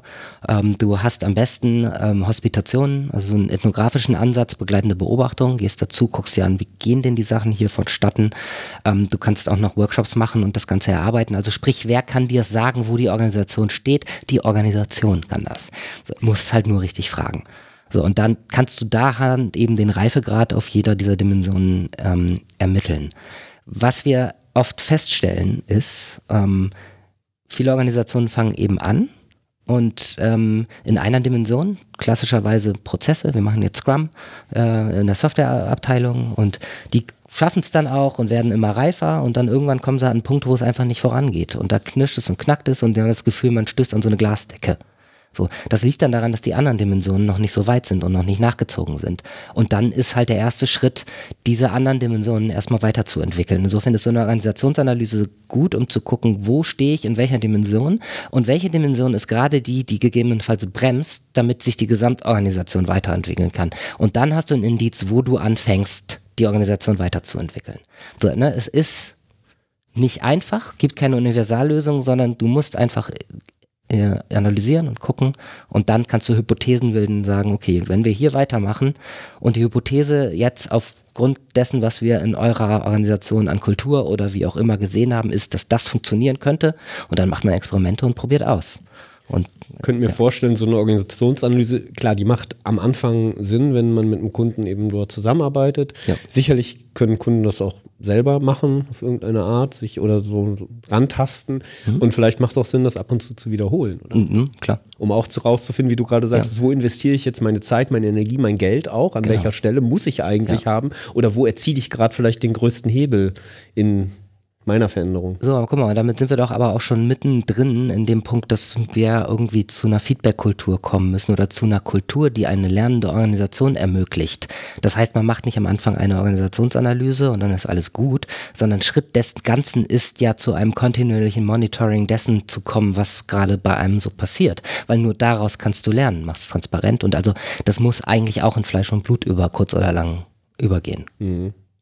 Dafür brauche ich eine gewisse Haltung. Ich muss irgendwie schon auch in meinem Selbstverständnis so ein Stück weit, naja, die Stabilität hinter mir lassen und Mut haben, mich auf Neues zu bewegen, mhm. hinzubewegen. Ähm, ihr habt euch, genau, in eurem Buch redet ihr von Haltungen. Mhm. Und habt euch so ein bisschen, glaube ich, angelehnt an äh, agile Werte. Ken Swaber zum Beispiel. Die haben es ja jetzt auch in die letzte Version des ähm, mhm des Scrum Guides mhm. mit, äh, mit reingeschafft. Eure, eure Haltung, was sind die Haltungen, die ihr identifiziert habt, die wichtig sind für mhm. so einen Prozess, möchte ich gar nicht sagen, ne, für so eine Veränderung, ja. für so eine Bewegung. Genau. Also die Werte, die, ne, die auch im Scrum Guide sind, die agilen Werte sind ja Mut, Fokus, Offenheit, Respekt. Und ähm, ein Stück weit darauf basierend haben wir eben diese Haltung identifiziert. Äh, das ist Pioniergeist, also Offenheit für Veränderungen, Offenheit dafür, dass was passiert und auch der Wille, das voranzutreiben. Es wundert mich auch bei HR Pioneers nicht, dass irgendwo der Pionier mal wieder vorkommt. Na klar. Ähm, Vertrauen ist ein wichtiger Aspekt. Ähm, Vertrauen, man sagt immer so schön, Vertrauen hoch drei. Also Vertrauen in die Organisation, in die anderen Leute und in die eigene Fähigkeit. Und ähm, dahinter steckt halt ein ganz positives Menschenbild. Also ich muss erstmal davon ausgehen, diesem Menschenbild, der andere möchte auch das Beste. Mitarbeiter sind motiviert. Nicht, ich muss ihnen eine Möhre vorhalten, damit sie irgendwie laufen.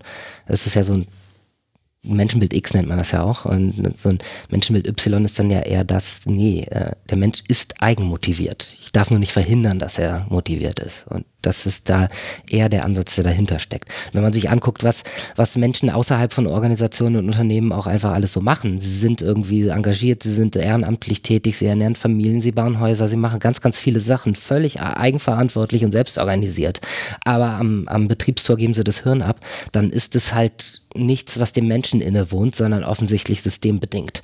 Ja, du versuchst uns schon zu überzeugen, wie also das sind ja schon die Argumentationsketten, aber Vertrauen, wenn ich das so als Haltung oder als Vorbedingung sehe, dann denke ich, Vertrauen ist aber umgekehrt ja auch etwas, was ein Ergebnis sein kann von Erfahrungen, ja, die ich eben dort gemacht habe. Mhm. Und Vertrauen ist dann vielleicht oft auch aus den Erfahrungen von Einzelnen heraus etwas, eine begrenzte Ressource vielleicht, die ich gerade selber zur Verfügung habe und ich muss die auch neu entwickeln, diese Haltung irgendwie mir aneignen, ja. dieses Vertrauen hoch drei, von dem du gesprochen hast. Genau, aber das, das was, wenn du die Vorerfahrung und dergleichen meinst, dann ist es ja nur der eine Teil von Vertrauen hoch drei, das, das eigene. Ähm, es gibt aber auch sowas wie ein organisationales Vertrauen und eine Vertrauenskultur zu schaffen in einem Unternehmen ist halt einfach eine ganz wichtige Aufgabe. Ähm, vielleicht gleich nochmal genauer darauf angucken, wie man das macht, aber oder was das eigentlich heißt. Aber das ist jetzt nichts, was individuell abhängig ist. Also kann sein, dass dann der Einzelne äh, eben da, ähm, was ich traumatisiert oder schlechte Erfahrungen gemacht hat und deswegen mit der Vertrauen, mit dem Vertrauen ein bisschen schwierig unterwegs ist. Das heißt ja aber nicht, dass nicht das organisationale Vertrauen das dann auch wieder auffangen kann und er sich dann eben weiterentwickelt und das, äh, ja, mir ging es um die genau. Komplexität von Vertrauen. Ne? Ja. Wir brauchen es auf der einen Seite und auf der anderen Seite wird es sich auch einstellen durch das, was wir halt tun, als Organisation, als Team oder eben als Einzelner. Ja. Aber parken wir das, das kommt sicherlich gleich nochmal wieder. Das ja. war jetzt der, der zweit, die zweite Haltung, glaube ich, ne, genau. bei euch. Selbstverantwortung ist so die dritte. Ähm, ganz, ganz wichtig, wenn wir ähm, eine, in die Selbstorganisation kommen wollen, wo eben nicht mehr die Führung sagt, mach das, der Mitarbeiter macht das, dann muss Selbstverantwortung da sein. Das ist ein ganz wichtiger, eine wichtige Haltung, die, die, die da ist. Ähm, und die ja auch beinhaltet, ich übernehme Verantwortung für das, was ich mache. Ich gebe ja auch ein Commitment ab. Ich sage so, das sind die Aufgaben oder das sind die Tätigkeiten, die ich jetzt mache, dann mache ich das auch. Und zwar selbstverantwortlich, ohne dass einem ja einer auf die Finger guckt. Ähm, Fokus, so eine Sache, die wir hier, glaube ich, ähm, äh, noch äh, üben können. ich glaube, wir kommen immer wieder zurück. Wir machen halt Ausflüge, genau. aber das soll ja auch dieses, dieser Podcast ja. Ich mein, Fokus muss sich ja muss sich ja mit dem Pioniergeist so ein bisschen in Waage halten. Also man muss so diesen goldenen Mittelweg finden. Insofern. Ja. ja. Ähm, Kollaboration, ganz wichtig, Zusammenarbeit ähm, und ähm, Lernbereitschaft alles Sachen, die jetzt keine Überraschung sind, glaube ich, aus den Punkten, die wir im Vorfeld schon gesagt haben. Genau. Jetzt haben wir aber immer noch gar nicht über die Dimensionen so richtig gesprochen. Nee, ne? wir sollten noch, wir müssen sie müssen. einmal, wir wollen ja heute einen ja. Schwerpunkt setzen, hatten wir ja auch uns ja. ähm, versichert über Kulturführung, das soll so der Hauptteil sein, mhm. weil sonst wird es wirklich sehr lang, aber ja. wir müssen einmal die sechs Dimensionen, glaube ich, ein bisschen abreißen, umreißen. Genau. Ähm, also bei den ähm, nach außen gerichteten, eher kundenorientierten ähm, Dimensionen hatten wir ja Strategie, Struktur und Prozesse. Ähm, Strategie.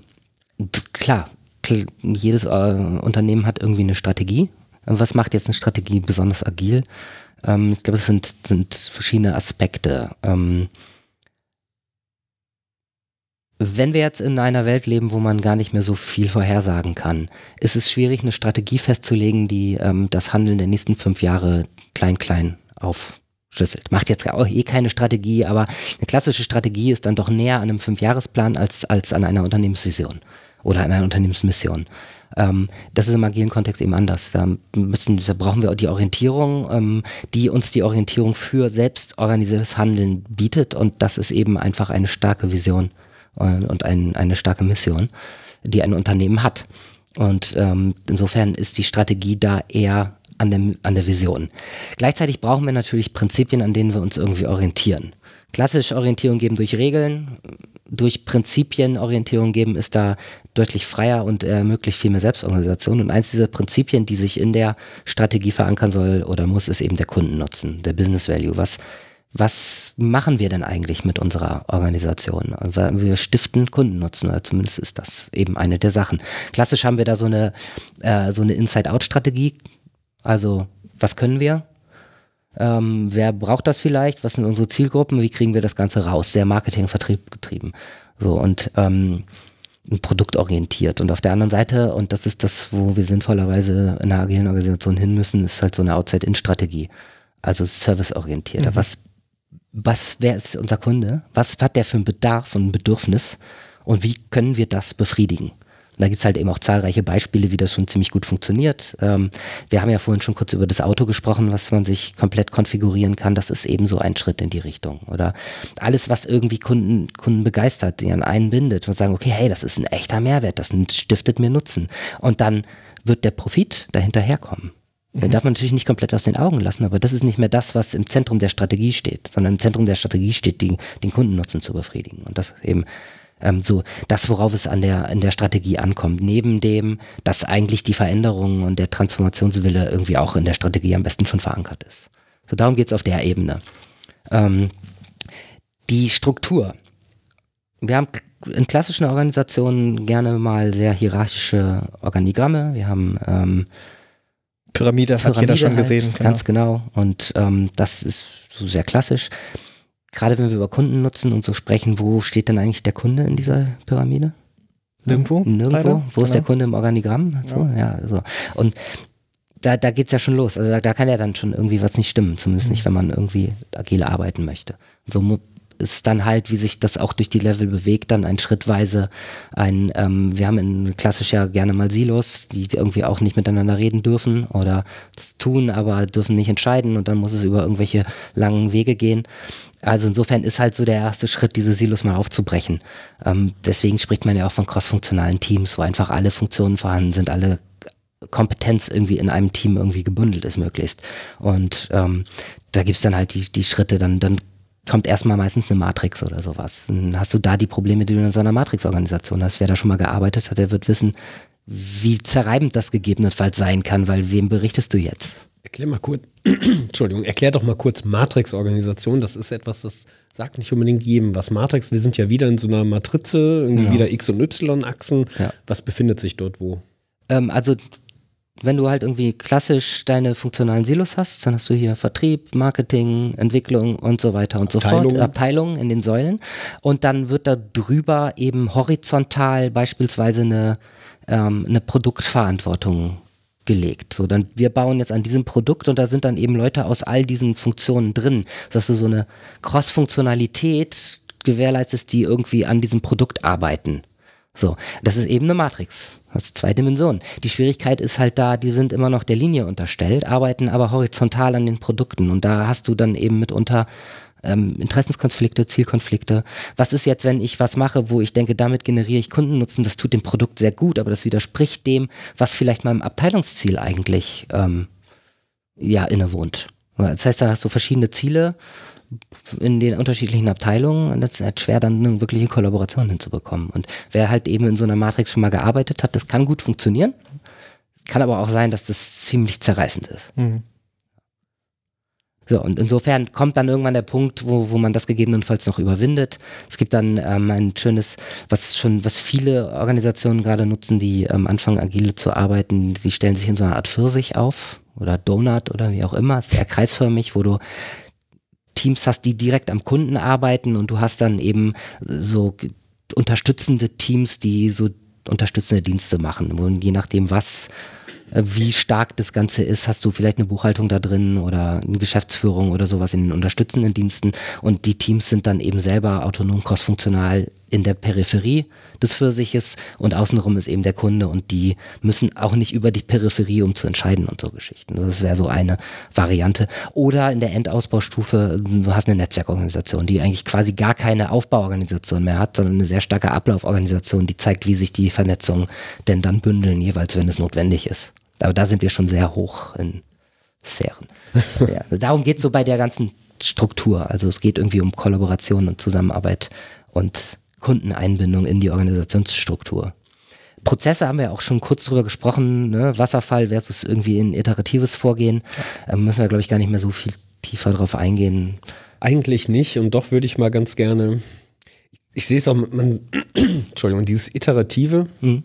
uns ist es wenn man da öfter drüber geredet hat, denkt man, das ist ja logisch, ne? da kreist sich etwas und irgendwie, wir wissen auch immer, wie so eine Iteration oder wir haben so eine Ahnung, wie schließt das ab und wie komme ich in eine neue Planungsphase. Und doch sind ja viele Dinge, laufen ja auch in der Produktion und Herstellung sequenziell ab. Sie laufen ja trotzdem noch ja. irgendwo hintereinander ab. Und das ja. Iterative verneint ja jetzt nicht das sequenzielle Ablaufen dessen. Nein, das also also du bei so klassischer Entwicklung wirklich ist das iterative, da ist Scrum ja so ein Framework, was das irgendwie sehr institutionalisiert hat. Ähm, äh, ist, ist das in der Form hervorragend, aber wenn du so sequenzielle Sachen hast, dann musst du halt ein anderes Framework nehmen oder da irgendwie anders rangehen. Da ist es sicherlich sinnvoll, in iterativen Schritten Überprüfungen zu machen, um zu lernen, um, um zu gucken. Ähm, wenn du aber so ein, ein, operatives Tagesgeschäft hast, da, da ist dann vielleicht irgendwie kann man eher was, was du nimmst, wo du halt den Prozess sehr transparent machst. Und das ist halt das, das ist eben ein weiteres Prinzip, Transparenz herstellen über die Prozessschritte, über den Prozess selbst. Und dann kannst du eben auch gucken, wie er gut funktioniert und wie er schnell ist. Das, ich denke, das ist es eigentlich. Spricht ja nichts dagegen, einen klassischen Wasserfallprozess an einer bestimmten Stelle zu etablieren für eine Zeit, wenn, wenn klar ist, dass der an der Stelle immer funktioniert, solange er genauso wie alles andere äh, ständig, ständig unter Beobachtung mhm. steht und dann im Zweifelsfall angepasst wird, iteriert wird eben über den Prozess. Auch das ist ja durchaus äh, im Sinne des, des Erfinders sozusagen. Das kann ja auch alles, das, ne, also wichtig ist, ähm, und das haben wir so noch gar nicht klar gesagt, aber Agilität und Dogmatismus gehen für mich nicht zusammen. Das funktioniert ja. einfach nicht. Also wir machen jetzt Scrum und nur noch das. Ja, nee, mach halt bitte das, was funktioniert. Mhm. Und das kann ja auch über so einen Produktlebenszyklus sehr wandeln. Also wenn du in der Entwicklung bist und ähm, wirklich in der Innovation, dann bist du ja eher bei so Sachen wie einem Design Thinking oder dann irgendwann einem Lean Startup und so Geschichten, wo du wirklich Ideen generierst und anfangen kannst, die Sachen auszuweiten und, und anfangen kannst, sie zu entwickeln. Dann kommst du vielleicht irgendwo dahin, wo du nach einer relativ komplexen Weise bist im Umfeld, wo du dann das, das Produkt entwickeln willst und da ist vielleicht dann so ein Vorgehen wie Scrum sinnvoll, um die Entwicklung zu machen. Aber dann kommst du irgendwann in den Punkt, wo du relativ gut weißt, wie das Produkt funktioniert, wie der Markt für das Produkt funktioniert. Da bist du gar nicht mehr in so einem hoch komplexen Umfeld. Und da, da kommen dann halt so, so OPEX, so Operational Excellence Sachen, Lean-Geschichten, die dann sinnvoller sind. Die dann ja gar nicht mehr originär agil sind, wie auch immer, aber sie funktionieren dann halt an der Stelle. Und da, das ist das, worauf es ankommt. Genau. Und das ist halt der wichtige Aspekt in dieser Prozessdimension. Guck, was funktioniert für die Situation und das Produkt und die Begebenheiten und dann mach das. Vielen Dank für das Wort Dogmatismus.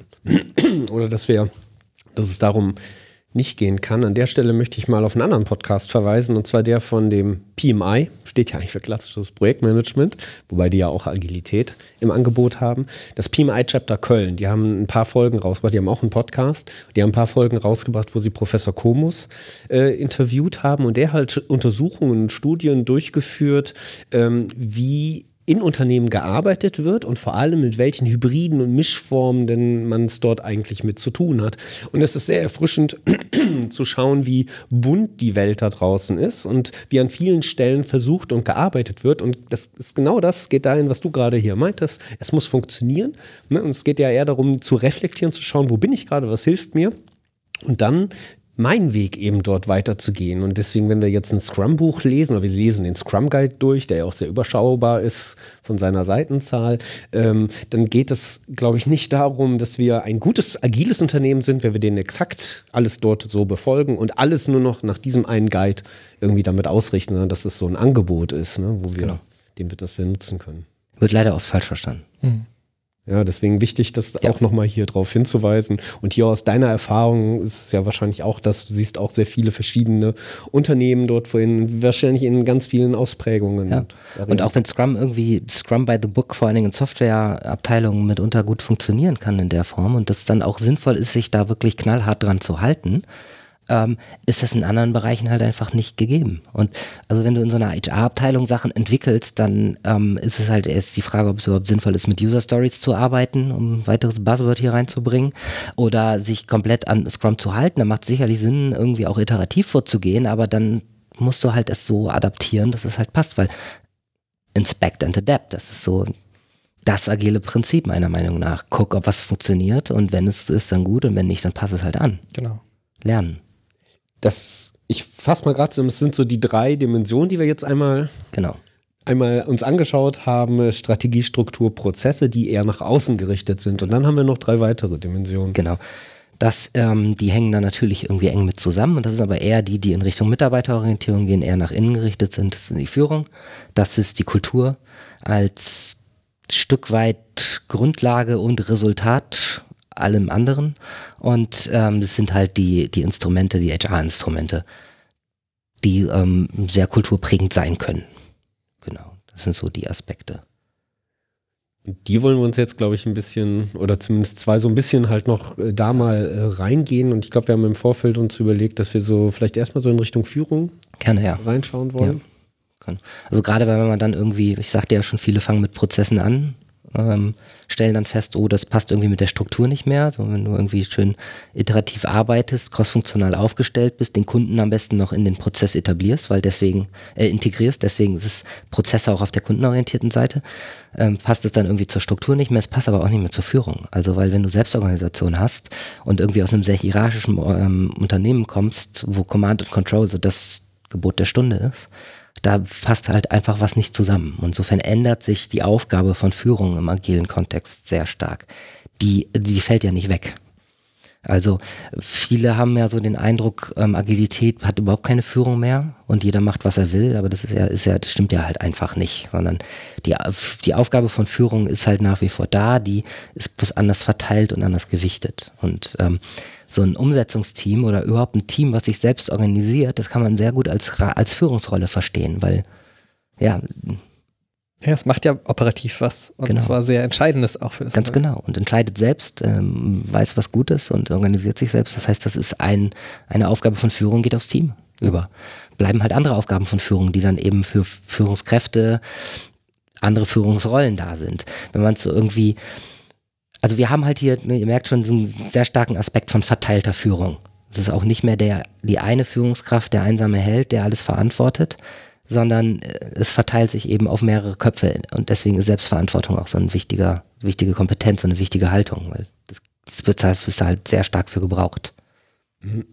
Es ist auch ist nicht so leicht zu verstehen, vielleicht, wie geht das mit der verteilten Führung, wenn ich noch sehr in so einem herkömmlichen Modell drin bin. Und ähm, das habt ihr bei euch in dem Buch, finde ich, auch schön rausgearbeitet, was erstmal überhaupt herkömmliche Führung ist und wie das eigentlich so klassischerweise so passiert, wie wie komme ich dazu, auf einmal Abteilungsleiter zu sein, ne? Oder sogar, keine Ahnung, eine ganze, ein ganzes Silo, eine ganze Säule zu führen.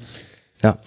Was ja oft so klassisch ist, der fachlich am besten ist, wird, äh, wird zur Führungskraft gemacht. Völlig egal, ob er führen kann oder mhm. nicht. Er ist fachlich der Beste, er ist der Fachexperte und wird damit zur Führungskraft genommen. Weil auch viele, und jetzt der kleine Griff in die HR-Dimension, viele ähm, ähm, Karrieremodelle genau so funktionieren. Wenn du weiterkommen willst, dann musst du Führungskraft werden. Völlig egal, ob du Führungskraft werden willst, aber du willst vielleicht weiterkommen, in der, Hier in der Hierarchie aufsteigen. Also sprich Karriere machen im klassischen Sinne. Und das heißt, du musst Führungskraft werden. Ähm, und so sind halt viele Führungskräfte Führungskräfte geworden. Und das Von der Aufbauorganisation her gedacht ist, der, der Gedanke ist auch erstmal nicht, der ist ja nicht dumm oder schlecht oder Nein. so, ne? Sondern ich, ich habe ja einen Bereich definiert und ich will den ja auch zur technischen Exzellenz irgendwie mit reintreiben. Also was mache ich? Ich bringe Menschen in Verantwortung, die technische Exzellenz bewiesen haben vielleicht und bringe sie jetzt in eine Führungsverantwortung. Ja. So. Aber wir haben gemerkt, dass die reine Aufbauorganisation irgendwie an Grenzen stößt. Genau, und das ja auch schon länger. Ähm, so, also ich äh, auch bei all dem, was wir sagen, so ist es in klassischen Organisationen. Das heißt nicht, dass das schlecht ist. Das hat ja seinen Grund, dass das so gewachsen ist, wie es gewachsen ist. Es hat lange Jahre gut funktioniert. So, funktioniert halt jetzt nicht mehr so gut. Ähm, so, also insofern ist so eine klassische Führungskarriere halt genau die, diese Sache. Und ähm, Führung entwickelt sich aber in einem Kontext, wo gerade die fachliche Expertise mehr in Selbstorganisation passiert ähm, muss Führung halt andere Rollen einnehmen. Und das ist halt, ähm, im Prinzip haben wir drei Säulen von Führung, was Führung übernehmen muss. Das ist zum einen Orientierung geben. Das ist zum anderen das, was man so buzzwürdig als Empowerment bezeichnet, also das Dürfen ermöglichen ähm, und ähm, Leute befähigen, also das Können ermöglichen. Wenn Orientierung dann auch als Wollen nimmt, haben wir wollen, können, dürfen. Das sind halt so auch in der klassischen Führungslehre die Sachen, die Führung ähm, irgendwie bewerkstelligen muss. Und äh, das kann sowohl im als auch am System passieren.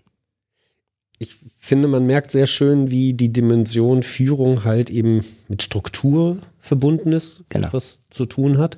Weil wenn ich an der Struktur nichts ändere und ich habe natürlich hab eine feste Aufbauorganisation, dann drehe ich auf einmal auf der Führung etwas um. Der, der jetzt das Fachwissen hatte, soll nun Dienstleister werden für seine Mitarbeiter, ihnen etwas ermöglichen, wo er vorher doch dafür sorgen sollte, dass genau eben nichts Falsches passierte, keine Fehler passierten. Genau. Da muss ja auf mehreren Ebenen offensichtlich Richtig. was passieren. Und das ist auch schön, deswegen sind Führung und Struktur auch ähm, auf einer Ebene im, im Trafo im Prinzip, in meinem Verständnis. Wir haben Strategie und Kultur als die orientierungsgebende Säule, wir haben Führung und Struktur als die Empowerment-Säule und wir haben Prozesse und Instrumente als die Befähigungssäule. Das ist so ein Stück, so hängt das Ganze zusammen. Und das heißt also, wenn du in die Führungsdimension reinzoomst äh, oder aus der Führungsdimension rauszoomst auf das Gesamttrafo-Modell, hast du halt die gleichen Muster. Also es ist halt im Prinzip so eine Art fraktales System. Und die, in die Einzelsachen zoomst du rein und findest dann halt eben die gleichen Muster wieder an der Stelle. Und das ist dann in der Führungsdimension dann führen im System genau das Gleiche, nämlich Orientierung geben, empowern und befähigen. Das, das, ist schön, dass du das so sagst, weil das sieht man euer Modell ja so auch nicht an. Jetzt, wo du es sagst, denke ich, ja, ist ja logisch. Ne? Aber man ja. muss halt drüber reden auch. Genau. Und es nutzen als genau. Instrument. Und das versucht das mal darzustellen, da schlägt ja jeden mit. Ja. ja, wir haben gerade die Kreisform gesehen, aber die bringt es zusammen. Mir gefällt die schon sehr gut, diese Kreisform, aber genau diesen Aspekt, wie das so miteinander. Wobei dann sind die Dimensionen anders. Es gibt ein Zentrum, worüber sie dann verbunden sind. Genau. genau sie wirken eh alle auf, das, auf eins zusammen. Genau. Und sind verschiedene. Ja, richtig. Ähm, ja, äh, und also das, die klassische Pyramide, jetzt mal nicht in der Struktur, sondern in der Führungsdimension, nämlich von oben wird gesagt und nach, es wird nach unten kaskadiert, die dreht sich halt einfach um an der Stelle. Du hast ja selber gesagt, Dienstleistungen, also der oberste Wert ist, wir wollen Kundennutzen generieren. Ähm, die Mitarbeiter tun das und die Führungskräfte und die Geschäftsführung sind halt eben die Dienstleister, die die Rahmenbedingungen schaffen, dass die Mitarbeiter gescheit arbeiten können, um möglichst Kundennutzen zu generieren. Mit anderen Worten, Führungskräfte arbeiten für Mitarbeiter, die für den Kunden arbeiten, nicht andersrum.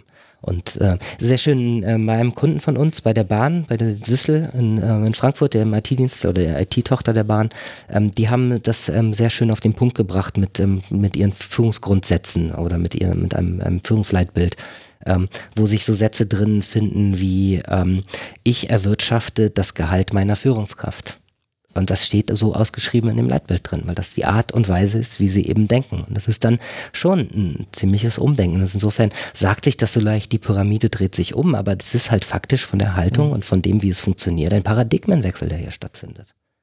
So, und das wird vielen leider auch erst, oder nicht leider, aber es ist klar, es wird vielen erst im Laufe dieses Prozesses klar, was das eigentlich heißt wenn du so eine Transformation konsequent machst, dann bleibst halt auch kein Stein auf dem anderen. Ja, so wollen wir heute ja auch noch vorgehen. Wir gucken uns jetzt ein bisschen Führung, Kultur ja. und dann gehen wir genau auf diesen, wie geht denn das eigentlich von dieser, dieser Wechsel, diese, dieser ja. Transformation, dass wir das noch so, wäre dann so unser letztes Kapitel für ja, heute. Genau. Würde ich gerade noch mal gucken, Führung. Also so der, dieser verteilte Aspekt von Führung, der ist halt, wie auch immer du es ausgestaltet in, in agiler Führung, weil also an bei allem, was ich bis jetzt gesagt habe, ist, ähm, sind wir ja fast auch eigentlich dann im, in der transformationalen Führung, die das Ganze ja ähnlich sieht und ähm, so der der Schritt, der es dann noch zur agiler Führung macht, äh, ist halt dieser ganz starke verteilte Aspekt, der da noch mit reinkommt. Wenn, am Beispiel Scrum, wir haben als eine Führungsrolle das Team, wir haben den Scrum Master, der sich darum kümmert, dass das Team irgendwie arbeitsfähig ist, ein Stück um das Menschliche, um das People Management und wir haben den, den, den PO, den äh, Product Owner, der vor allen Dingen eher so den wirtschaftlichen Aspekt und das Was im Sinne hat, das Team eben das Wie, was halt eine Verteilung von Führungsaufgaben ist. Und genau diese Muster findet sich in agiler Führung sehr oft, wie die jetzt aussieht, wie die Rollen auch immer definiert sind. Aber Fakt ist, dass die Führungsverantwortungsbereiche einfach auf verschiedene Köpfe und Rollen verteilt wird. Und das ist halt so was, was in agiler Führung ganz stark ist. Dezentralisierung. Ihr habt, wenn es um Kompetenzen geht in der agilen Führung, an erster Stelle aufgeschrieben, agile Methodenkompetenz. Wie weit würdest du sagen, wie, wie wichtig ist das, über seine Methoden gut zu kennen? Oder ist es, muss ich, wie viel Wissen brauche ich über diesen Werkzeugkasten? Es kommt darauf an, in welcher Führungsrolle du dich bewegst. Ne? Scrum Alliance baut ja jetzt auch auf, ne? Team, auch ähm, nicht nur der Scrum Master oder der Product Owner werden zertifiziert, sondern eben jetzt eben auch Teammitglieder. Auch hier merkt man, vielleicht ist so eine Rolle, die des Teammitglieds auch ein bisschen unterschätzt worden und da gibt es auch ganz viel zu tun und ganz viel auch mit zu übernehmen an Führung. Ne? Du hast vorhin schon Commitment oder sowas gesagt. Wir einigen uns gemeinsam auf ein Ziel, was wir am Ende des Sprints erarbeitet haben wollen. Wir schmelzen irgendwie weiter mit zusammen und damit bin ich vielleicht auch in meiner täglichen Arbeit einer, der auch mit Richtung gibt. Ne? Das kann ich nicht nur wegdelegieren oder, oder abgeben, genau. sondern ja. da wird jeder Einzelne mitgefordert ja. und gefragt. Genau. Also insofern als agile Methodenkompetenz wichtig, jetzt nicht das Wichtigste und auch nicht alleine wichtig, aber das ist ja nun mal einfach so der Punkt. Und je nachdem, wie gesagt, in welcher Rolle du dich bewegst, ist es halt auch wichtiger und wenn du jetzt der reine Visionär bist, der nur Orientierung gibt über die Vision, ähm, über das, was wir vorhaben, wo es hingehen soll, dann ist agile Methodenkompetenz sicherlich nicht so wichtig, wie es für einen, einen Scrum Master ist oder für einen, der halt irgendwie in den Prozessen selber arbeitet. Also, ne, deswegen, auch da gibt es unterschiedliche Profile, aber das sagt auch klar, wir haben hier diese agilen Kompetenz und Haltungen für agilen Führungskräfte es muss nicht jeder alles in Endausbaustufe beherrschen. Hm, kann ja auch gar nicht jeder. Erstens ticken wir unterschiedlich, wir haben unterschiedliche Fähigkeiten, ähm, wir sind unterschiedliche Typen. So, und das wird dem halt gerecht. Und das ist halt eben dieser, das, das Schöne bei, bei verteilter Führung, da ist es auch genauso wie mit der Verantwortlichkeit. Es, es muss nicht alles bei einem liegen. Hm. Ich denke, so das Mindset ist das Wichtige. Ne? Das, dieses, genau. dieses, agile Mindset muss auch da sein, auch wenn ich vielleicht die Methoden im Detail ja. in dem Moment nicht kenne, je nachdem, wo ich daneben stehe. Genau. So das schöne Eisbergmodell wird ja für alles Mögliche her, hergezogen und muss über alles äh, herhalten. Ähm, aber auch hier, also wir haben dann über der Wasseroberfläche haben wir agile Methoden. Das ist das, was man so gemeinhin als Doing Agile bezeichnet. Also, aber unter der Wasseroberfläche ist das eigentlich viel weniger sichtbare, aber viel wirkmächtigere. Das sind die Prinzipien und darunter liegen wiederum noch die, Wer die Werte. So, und ähm, das ist etwas, was bei allen vorhanden sein sollte. Je höher wir kommen, umso egaler werden die Methoden halt auch tatsächlich. Weil wenn die Werte stimmen und die Prinzipien stimmen, dann ist die Äußerung des Ganzen genau so, wie sie sein muss in der Situation. Being Agile. Being Agile ist das unter der Wasseroberfläche, genau. Vorbild, ne? das wäre noch so mein mhm. Schlagwort gewesen genau. und Eat Your Own Dog Food, wenn ja. Scrum befohlen wird oder Agilität angeordnet wird. Ne? Wie gut kann das eigentlich funktionieren und wie viel braucht es an ja, Vorbildern, an Vorleben, vielleicht eben aus Bereichen, die eben nicht, Softwareentwicklung hatten wir gerade nicht aus diesen klassischen agilen Ursprungsdomänen aus der Ursuppe kommt, mhm. ne, sondern von, von woanders. Also Vorbild sein, glaube ich, ist eine ganz entscheidende Geschichte. Ja, genau um auch in, gerade wenn es um so Dinge wie Werte, Haltungen, Prinzipien, nicht Regeln geht. Genau. Walk the talk. Also du musst schon auch das machen, was du, ja, preach what you, what you practice ist ja auch so, oder practice, practice what you preach. Oh Gott. Wir hätten eigentlich so ein Phrasenschwein hier auf. Ja, kling, kling, kling. es ist, die eignen sich halt ganz gut dafür und man kann sie ganz gut so ja. irgendwie so mit behalten, aber genau. es geht aber, uns schon um den Inhalt dahinter. Äh, genau, und es, es sind hoffentlich keine hohlen Phrasen. Ähm, und das ist halt das, worum es geht. Also du musst Vorbild sein, du musst auch das leben, was du, was du erreichen willst. Und damit sind wir dann jetzt auch schon in Teilen in der Kulturdimension, weil ähm, das braucht dafür natürlich eine gewisse äh, Unternehmenskultur. Und wenn du die irgendwie erzeugen möchtest, dann geht das nur über eine bewusste Entscheidung, ähm, in was für einer Kultur du leben willst oder ihr leben wollt, ähm, um dann danach eben zu handeln. Weil das prägt dann wiederum die Kultur. So, Peter Kruse sagt das auch ganz schön und er legt da sehr viel Wert drauf. Kultur ist eine indirekte Variable. Die kann man nicht direkt messen, die kann man auch nicht direkt beeinflussen. Ähm, was man aber machen kann, ist sich angucken, ähm, was sehen wir denn hier an Artefakten, an Instrumenten, an Verhaltensweisen, ähm, die sind dann Ausdruck von was für einer Kultur, in was für einer Kultur möchten wir denn leben und was für Sachen brauchen wir dafür. Was vielleicht von dem, was wir haben, zahlt auf eine neue Kultur ein, was vielleicht nicht. Ähm, haben wir Chefparkplätze? Ist das eine Kultur, die wir wollen? Weil was für ein Ausdruck ist das denn? Das ist keine Kultur von Augenhöhe, sondern es ist eine Kultur von Besonderung Einzelner. Ähm, so, wenn wir jetzt eine Kultur von Augenhöhe und Vertrauen und, und ähm, Kollaboration möchten, ist die Frage, ob dann Chefparkplätze das richtige Signal sind oder ob es nicht das eine Sache ist, die man angehen kann, um damit die Rahmenbedingungen zu setzen, in denen sich eine andere Kultur dann entwickeln kann. Stichwort Kultur war ich gerade gedanklich noch bei dem Unternehmensleitbild, weil Kultur oft ja. vielleicht auch so Dinge sind. Das eine ist das, was man sagt oder vielleicht an die Wand schreibt, wie man genau. jetzt so drauf ist. Und ja. das andere vielleicht dann eher so, wie ist man denn eigentlich drauf? Genau. Deswegen so eine Kulturanalyse erstmal für sich ganz klar zu machen, ist ziemlich sinnvoll. Leitbild ist halt schön, ne? Also auch sowas wie Kundennutzen und Kundenorientierung. Das steht ja in ganz vielen Leitbildern drin. Bei uns steht der Kunde im Mittelpunkt. So, was fehlt, ist der zweite Satz und da steht er im Weg. Ja, und wenn das halt der Fall ist, dann ist es halt dann wirklich eine hohle Phrase und dann wird es eben nicht gelebt. Könnten ja so toll arbeiten, wenn die Kunden nicht wären. Ja, genau. Und das ist das, was dann in der Teeküche oder in der Kaffeeküche erzählt ja. wird. Genau, also insofern. Oder hängt im Zweifelsfall. Oder sogar hängt. Oh, ja. oh, ja. So, ja, und insofern ist in dieser Kulturdimension eine, eine Menge wichtig. Also erstmal grundsätzlich, ne, was wir gerade sagten, wenn man sie angehen möchte, dann ist es kein so leichtes Unterfangen, dann muss man das eben über Umwege und indirekt machen. Und Vertrauen ist eben so ein Aspekt, der bei der Kulturdimension sehr wichtig ist. Also wir brauchen eine Vertrauenskultur. Ähm, wenn wir jetzt auch Kontrolle abgeben, was wir zwangsläufig tun, wenn wir ähm, unsere Organisation komplexer machen und nur so lernende Organisation werden können, können wir aber nicht mehr kontrollieren, was da passiert. Weil wenn wir klassischerweise eine Führungskraft haben, die sagt, was gemacht werden soll, dann kann die sehr gut kontrollieren, was passiert. Und ähm, ist die Frage, ob sie es wirklich kann, aber zumindest scheinbar. Ähm, dann ist aber zwangsläufig ja die Organisation so begrenzt wie die Führungskraft. Und wenn wir jetzt wollen, dass die Organisation übersummativ agieren kann und, äh, und eben emergente Praktiken hervorbringt, dann muss man das zulassen, dass da die Vernetzung passiert und dass da Sachen passieren, die man dann nicht mehr kontrollieren kann. Dafür braucht es Vertrauen. Dafür braucht es Vertrauen der Leitung oder der, der Geschäftsführung in die Organisation und die Mitarbeiter. Dafür braucht es Vertrauen der Mitarbeiter in die Organisation, dass sie auch so handeln dürfen, dass ihnen nicht der Kopf abgerissen wird, wenn mal was schief läuft. So, das sind so die Punkte. Dafür braucht es eine Lernkultur. Das ist der nächste Aspekt neben der Vertrauenskultur. Beim Vertrauen würde ich ja. aber gerne noch mal kurz, kurz einhaken, ähm, weil das Jetzt heißt unser Podcast das perfekte Team. Ja. Nein, wir reden nicht immer nur über Teams, wir reden ja auch über Bedingungen der Zusammenarbeit. Team ist da sicherlich so ein, so ein Kernding, worüber immer wir uns drehen werden oder auch drehen. Und ich glaube, wir haben, haben wir eigentlich in der letzten, vorletzten über das Aristoteles-Projekt von äh, Google kurz genau. ähm, erzählt.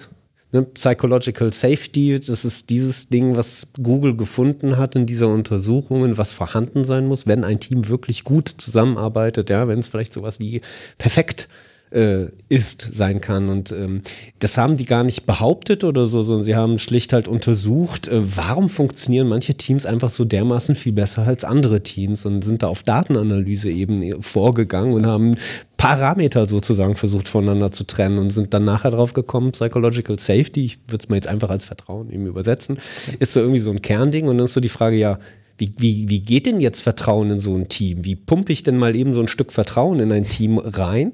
Oder anders gefragt, woran merke ich, dass Vertrauen vorherrscht in so einem Team? Und da fand ich, das sind so ganz handfeste Dinge, ne? sowas die Verteilung von Redeanteilen zum Beispiel. Ne? Mhm. Das ist etwas, was ich beobachten kann. Respekt. Oder wenn wir miteinander reden, mhm. wir schauen uns an. Das ist übrigens der Grund, warum wir auch die Podcasts so gerne halt so in echt, mhm. live machen, damit wir ja uns auch mitsehen, weil wir kommunizieren ja nicht eben nur über diese paar Worte, die wir hier machen, sondern mit allem mhm. drum und dran, was wir halt irgendwo haben. Ne? Verteilte Redeanteile, aktives Zuhören, versuchen den Gedankengang mhm. des anderen nachzufassen, Respekt.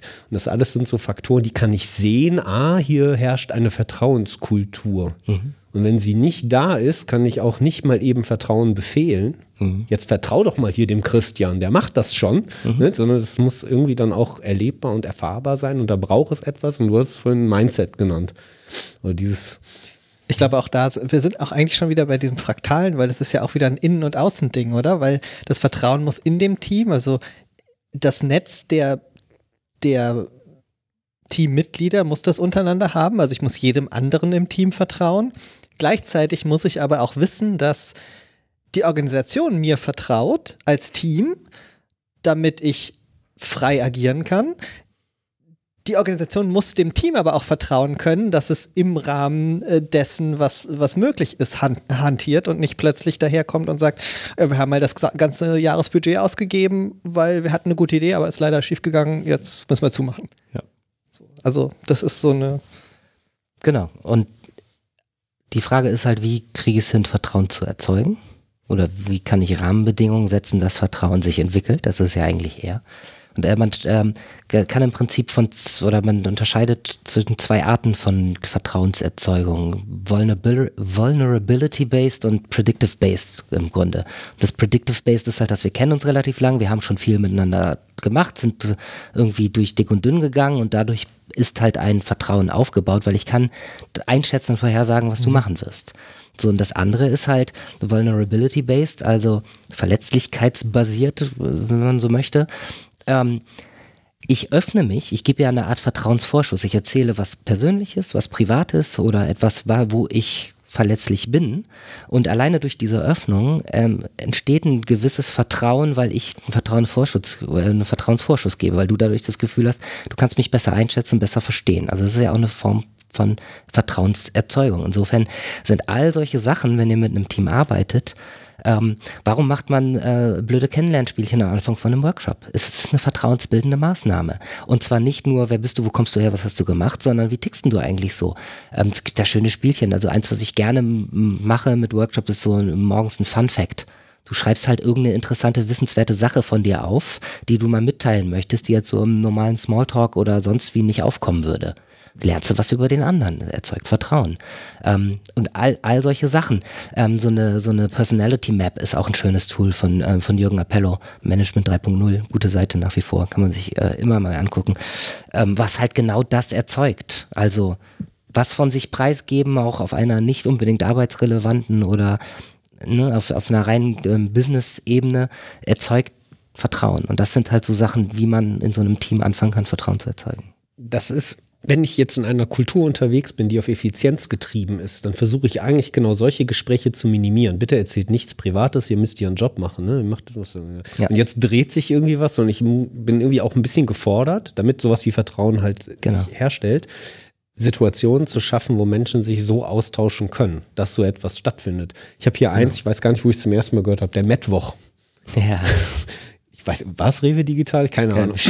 Das würde auf jeden Fall irgendwie passen. Ja. Also eine Situation zu schaffen, die ganz niederschwellig ist, ganz einfach ist. Wir frühstücken regelmäßig zusammen. Ob es ja. jetzt das Mettbrötchen ist, sei mal dahingestellt. Ja, ne? genau. Aber etwas zu tun, wo wir in einem normalen Kontext gehen und wo jetzt etwas auch verschwimmt, das Private mit dem Beruflichen, weil irgendwie scheint es doch für uns Menschen zusammenzuhängen.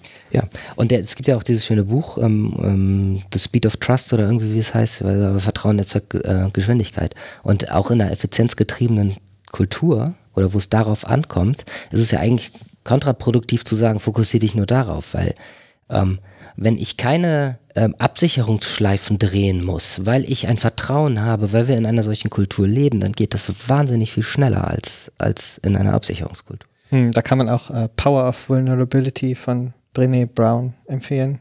Die hat da auch sehr viel gemacht zum Thema Vulnerability, also Verwundbarkeit mhm. in dieser Richtung. Also wir versprechen, wir sammeln das alles nochmal in unseren Show Notes. Und euch zwei hier bitte ich gleich mal das auch schon mal mit rauszusuchen, damit wir das hier gleich, äh, dass wir es auch noch eben hier mit ja. verlinken können.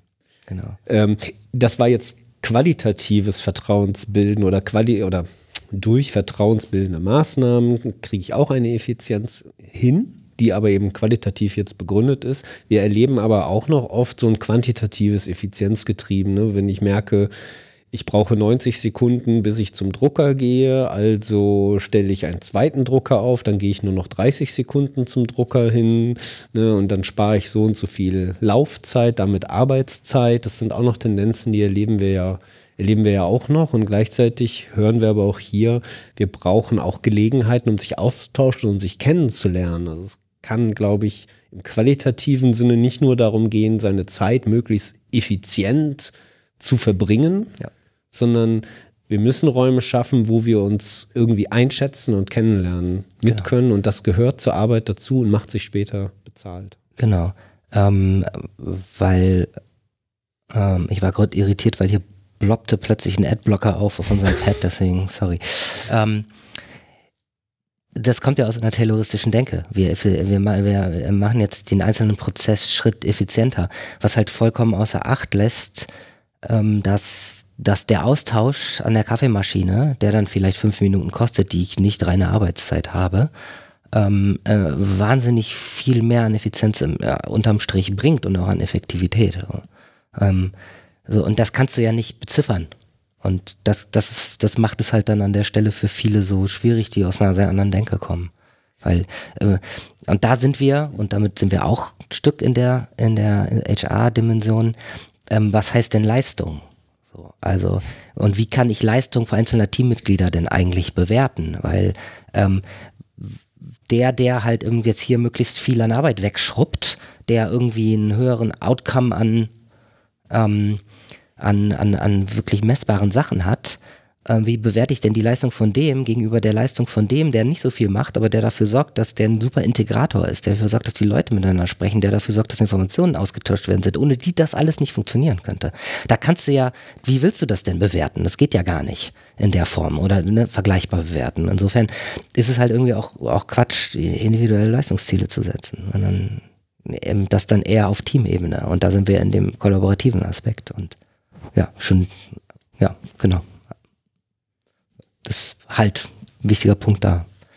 Ähm, ein anderer Aspekt in Bezug auf Kultur, der, den ich sehr, sehr wichtig finde, ist, ähm, ist schon ein paar Mal gesagt, wir wollen eine lernende Organisation werden, Inspect not Adapt, immer besser werden. Und ähm, um eine Lernkultur ähm, zu entwickeln, müssen wir halt irgendwie so eine Feedback-Kultur etablieren, die sich irgendwie, dass wir uns auch regelmäßig reflektieren und daran lernen. Und das, das sind auch Sachen, die man durch Rahmenbedingungen vor allen Dingen eigentlich äh, beeinflussen kann. Und ich glaube, wichtig ist an der Stelle, sich ähm, eine, eine kleine, aber feine Unterscheidung klar zu machen zwischen Fehler und Irrtum. Und viele sagen, ja, wir, wir haben eine Fehlerkultur. Mhm. Okay, ähm, ich mag den Begriff Lernkultur lieber, weil mhm. Fehler sind natürlich zu vermeiden. Wann, was ist ein Fehler? Wenn ich, ähm, wenn ich etwas hätte besser wissen können und es falsch mache, dann ist das ein Fehler. Also eher in einem komplizierten Umfeld anzusiedeln. Ähm, Fehler muss man vermeiden. Das heißt, der Umgang mit Fehlern muss schon so sein, dass man das transparent macht, offen damit umgeht, Vertrauen vorherrscht, dass auch wenn man einen Fehler macht, einem nicht der Kopf abgerissen wird, sodass man ihn nicht versucht zu verstecken. Was dann passiert, das, so gibt es ja genug Beispiele, auch gerade ganz aktuell, in Wolfsburg zum Beispiel oder so. Ähm, also der Umgang damit ist, ist wichtig. Nichtsdestotrotz, das ist ein Fehler und Fehler sollte man möglichst vermeiden, nicht nochmal machen, wenn dann wenigstens daraus lernen. So, auf der anderen Seite haben wir einen Irrtum. Ein Irrtum ist eher im komplexen Umfeld. Also wir haben, äh, wir wissen nicht, wie es besser geht. Wir haben eine Hypothese ähm, und die überprüfen wir. Und wenn die nicht funktioniert, dann haben wir uns eben geirrt. Das war ein Irrtum. So, wenn die funktioniert, dann ist das Experiment geglückt. So, und der Umgang ist dennoch bei beiden der gleiche. Also wenn ein Experiment geglückt, dann erzähle ich das jedem, der es hören oder auch nicht hören will, ähm, macht es transparent und, und feier, dass ich hier was gelernt habe und das Experiment geglückt ist. Und genau das Gleiche mache ich, wenn das Experiment nicht glückt. Erzähle ich es jedem, der es haben will, äh, der es der, der, hören will oder auch nicht. Und ich feier, dass ich hier was gelernt habe. Sometimes you win, sometimes you learn. Das ist eine schöne nächste Phrase, pling. Ähm, hing bei, hängt bei einem Kunden von uns, schön groß an der Wand. Habe ich noch eine andere Phrase im Angebot, nämlich von der NASA. Ich habe ein T-Shirt, ähm, so ein NASA-T-Shirt, wo fett draufsteht, Failure is not an option. Fehler ist eben kein. Und woher kommt dieser Spruch aus dieser Apollo 13-Katastrophe äh, damals? Mhm. Ja, klar, da ging es um Menschenleben. Ne? Das war die Frage, kriegen wir diese drei Leute da wieder runter auf die Erde? Mhm. Und natürlich ist an der Stelle Fehler jetzt nicht so die Option. Ich muss also Fehler machen, in dem Sinne Menschenleben zu verlieren. Nein, das wollen wir nicht. Ne? Mhm. Ja, und trotzdem sind wir in einer völlig neuen Situation und müssen uns vorantasten. Wie geht denn das eigentlich? Das also Interessante daran ist aber ja, und das muss man, glaube ich, mit berücksichtigen, das Endergebnis sollte nicht fehlschlagen. Intern haben die aber ja, bis sie einen, einen echten Versuch gemacht haben, 100.000 Experimente gemacht, die, die natürlich fehlgeschlagen sind, um dann am Ende was zu haben, von dem sie überzeugt waren, dass es funktioniert. Und das ist ja das, was man intern tun will. Also in einem Unternehmen eben Experimente machen, die eventuell fehlschlagen können, aber ich lerne was daraus und weiß, was ich vielleicht verbessern kann, um beim nächsten Mal weniger fehlzuschlagen oder auch gar nicht mehr fehlzuschlagen. Ja, komplett bei dir. Genau darum geht es ja. Der Umgang mit diesen Irrtümern. Wir wissen ja. es, wir haben ein hohes Risiko. Der Fehler ist eigentlich, den wollen wir nicht irgendwie hingehen, aber wir kennen die Lösung noch nicht. Also müssen wir uns Situationen erzeugen, wo wir uns erlauben können, Irrtümer einzugehen oder Irrtümer zu haben, um zu lernen. Ja. Ne? Und genau das, das sieht man ja auch in diesem Film, der Apollo 13, mhm. sehr schön, wie sie es gemacht haben. Erstmal alles nachgebaut, so was haben die denn da oben eigentlich? Mit was können wir denn überhaupt irgendwas tun? Ja. Es zu simulieren, also mit Prototypen oder genau. in einem sicheren Raum etwas vorbereiten und schauen, funktioniert es, bevor ich es dann wirklich anwende in genau. realen. Und insofern ist auch das Vorgehen in so einer Transformation ähm, erstmal Piloten zu launchen. Mhm im Kleinen auszuprobieren und dann gegebenenfalls zu skalieren, wenn es funktioniert. Ich finde auch Fehlerkultur ist schwierig. Also vor allem sagt das ja gar nichts über das Learning aus. Also selbst wenn ich sage, eine Fehlerkultur ist gut, weil ich die Offenheit habe, Fehler zu machen und sie zuzugeben. Wenn ich daraus nichts lerne, ist das immer noch, immer noch nicht toll. Also dann kann man immer noch ganz viel dran verbessern, nämlich erstmal den ersten Schritt gehen und sagen, ja, ich halte die Fehler nicht nur fest und sage offen, ich habe einen Fehler gemacht, sondern auch, was habe ich dabei gelernt und wie kann ich es beim nächsten Mal anders machen. Ja. Und eine weitere Unterscheidung, die wichtig ist in dem Kontext, ist äh, die Unterscheidung zwischen Feedback und Beurteilung. Ähm, ja. Du verdrehst schon die Augen. Boah, nein, noch so ein Klugscheißer-Ding. Ich verdrehe überhaupt nicht die Augen. Ich finde das absolut richtig und es ist auch, ich finde es ja auch nicht, nicht, echt nicht leicht, weil wenn du wenn Feedback etwas ist, was man so noch nicht lebt oder ja. nicht so, so, so kennt, ne? oder Feedback nur kennt aus dem Jahresgespräch. Ja, genau. ne? Damals hieß das Mitarbeitergespräch, gibt es einmal im Jahr, eigentlich will ich nur mehr Geld haben, aber irgendwie müssen wir zwischendurch nochmal ja. kurz über die Sache halt reden. Genau. Toll, wenn es eine Regel gibt, die sagt, wenn ich ein Jahr älter werde, kriege ich mehr Geld. Jo. Jetzt gilt das irgendwie nicht mehr oder da, da ja. verändert sich etwas. Und wir reden jetzt miteinander über, naja, worüber? Über Fähigkeiten, Fertigkeiten, meine Veränderung, das ist, ja, also auch da muss man äh, die Ebene der persönlichen Entwicklung und die Ebene des, des Arbeitskontextes. Und ähm, die persönliche Entwicklung ist in so einem Gespräch auch gut und so weiter, aber gerade der Arbeitskontext, wenn wir da ein Mitarbeiterjahresgespräch haben, das ist halt, würdest du dich im Fußball in der Sommerpause hinsetzen und mit dem Spieler mal gucken, was denn so gelaufen ist und was wir nächstes Jahr vorhaben. Das macht ja auch keiner sondern da wird permanent Feedback gegeben am Spielfeldrand, in der Pause, zwischen den Spielen und so weiter und so fort. Und das ist eher den Modus, den wir da ja erlangen müssen. So, also ein kontinuierliches, wir reflektieren und spiegeln gegenseitig, was unser Verhalten für eine Auswirkung hat. Und weil das ist nämlich das, worum es bei Feedback geht. Bei Beurteilung, ähm, es gibt diese, diese Geschichte von den beiden Piloten, die ähm, die beiden blinden Piloten, die ins Flugzeug steigen und irgendwie losfliegen und die Startbahn geht so auf so eine Klippe zu und es passiert überhaupt nichts, außer dass sie darauf zurasen. Und irgendwann sieht das einer von den Passagieren, die fangen an zu schreien und dann ziehen sie endlich hoch. Was die Passagiere da gemacht haben, ist, äh, wenn auch nicht sonderlich qualifiziert ist, aber sehr effizientes Feedback gegeben. Also sie haben nämlich gespiegelt, was das Verhalten der Piloten im Milieu, im Umfeld der Passagiere für eine Auswirkung hat. Das ist steuerungsrelevant. Eine Beurteilung wäre gewesen, den Piloten zu sagen, das und wie blind sie sind.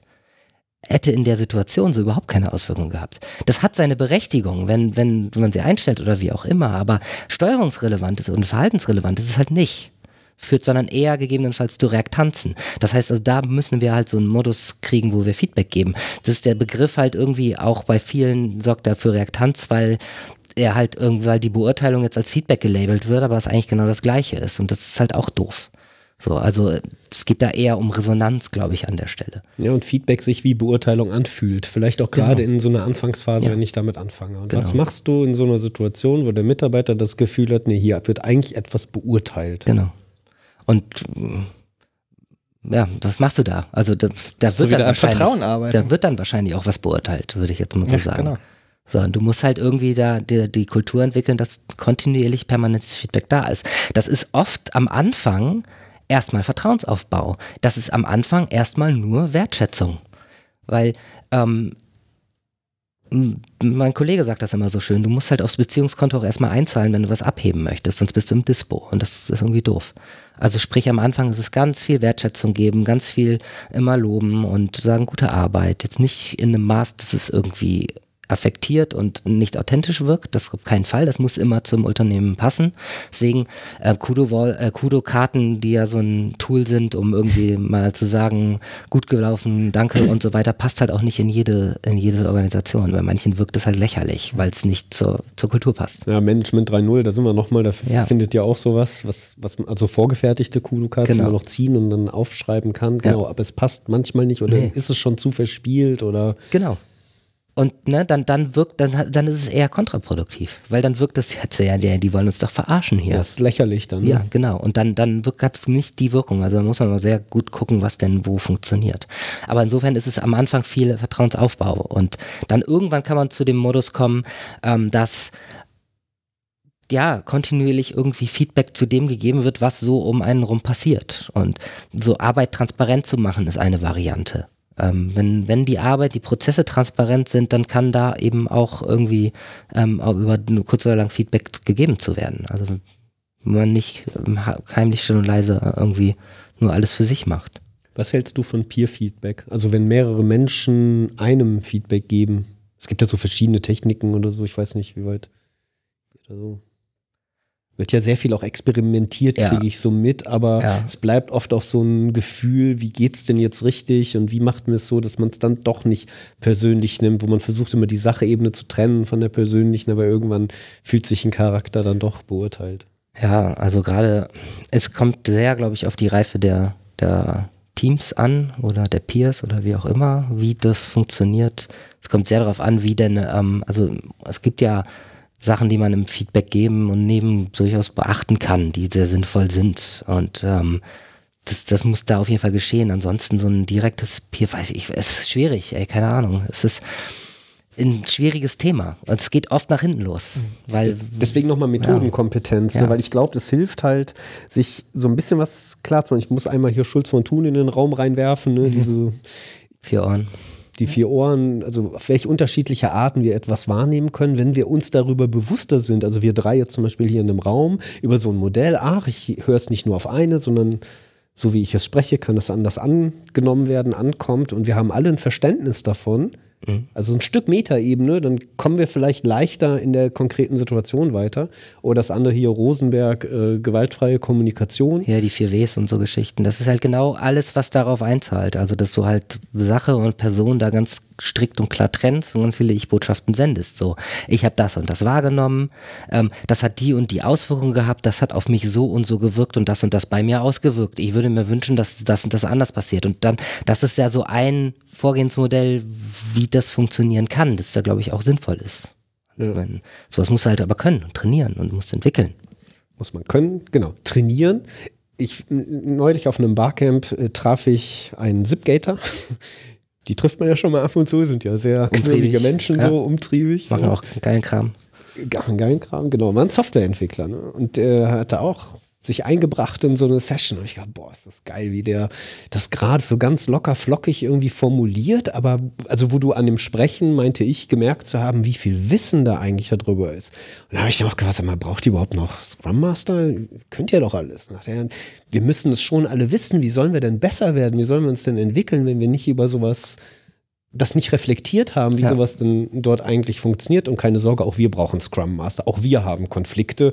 Anders vielleicht als andere, aber wir haben die doch genauso. Das hört doch nicht auf, dass wir. Nee, das findet doch vielleicht auf anderen Ebenen statt, vielleicht in anderer Art und Weise, aber hey, Vielleicht ist das auch der Punkt, ein Konflikt an sich ist ja erstmal auch noch nichts Schlimmes. Ne, der Konflikt an sich. Und wenn wir über crossfunktionale Teams reden oder Teamzusammensetzungen, dann brauchen wir auch, oder dann tut ein bisschen Reibung immer ganz klar. gut. Wir brauchen ist ja- verschiedene Perspektiven, damit sich da. nur so entstehen neue Ideen, nur so entsteht Neues. Das äh, auch wieder Peter Kruse, was brauchst du für, für Kreativität? Du brauchst irgendwie Bewertung, Beurteilung und du brauchst Erregung. Und ähm, die Erregung passiert durch Unterschiedlichkeit, Diversität. Du holst mich aus meiner Komfortzone, weil das, was du machst, nervt mich und erregt mich. Und dadurch entsteht durch diese Reibung was Neues, was Emergentes, was wir halt brauchen. Deswegen ist das ganz, ganz wichtig. Wichtig ist aber auch, dass man damit auf eine Art und Weise umgeht, dass es halt einfach konstruktiv genutzt werden kann. Mhm. Was ich übrigens da auch hilfreich finde, ist, ähm, wir sprachen am Anfang gerade als ein Treiber ne, über den Kunden. Wofür tun wir das eigentlich alles hier? Wir tun das ja nicht für uns. Wir tun das, es hat einen Zweck und der ist da draußen. Und oft ist es der Kunde unseres Kunden oder wirklich unser Kunde, der da irgendwie was, was einkaufen soll. Wenn wir den mit reinholen in unsere Gespräche, in Form von Personas zum Beispiel, die sind ja teilweise, weiß ich nicht, ich erlebe so diesen teilweise auch in Verruf, dann man kann damit ganz viel komische Sachen, glaube ich, auch machen oder das viel zu ausführlich oder so was nachbilden, aber sie eignen sich sehr gut, um eine Person mit in den Raum zu holen, um die es ja eigentlich geht. Und dann macht es das vielleicht leichter, so einen Perspektivwechsel hinzukriegen und sich anzuschauen, wie sieht denn das aus für die Person, um die es denn hier eigentlich geht und vielleicht hilft das auch nochmal in so eine Versachlichung halt reinzukommen. Ähm, äh, definitiv. Und ähm, ein Unternehmen, was das hervorragend macht, ist Lifeheit.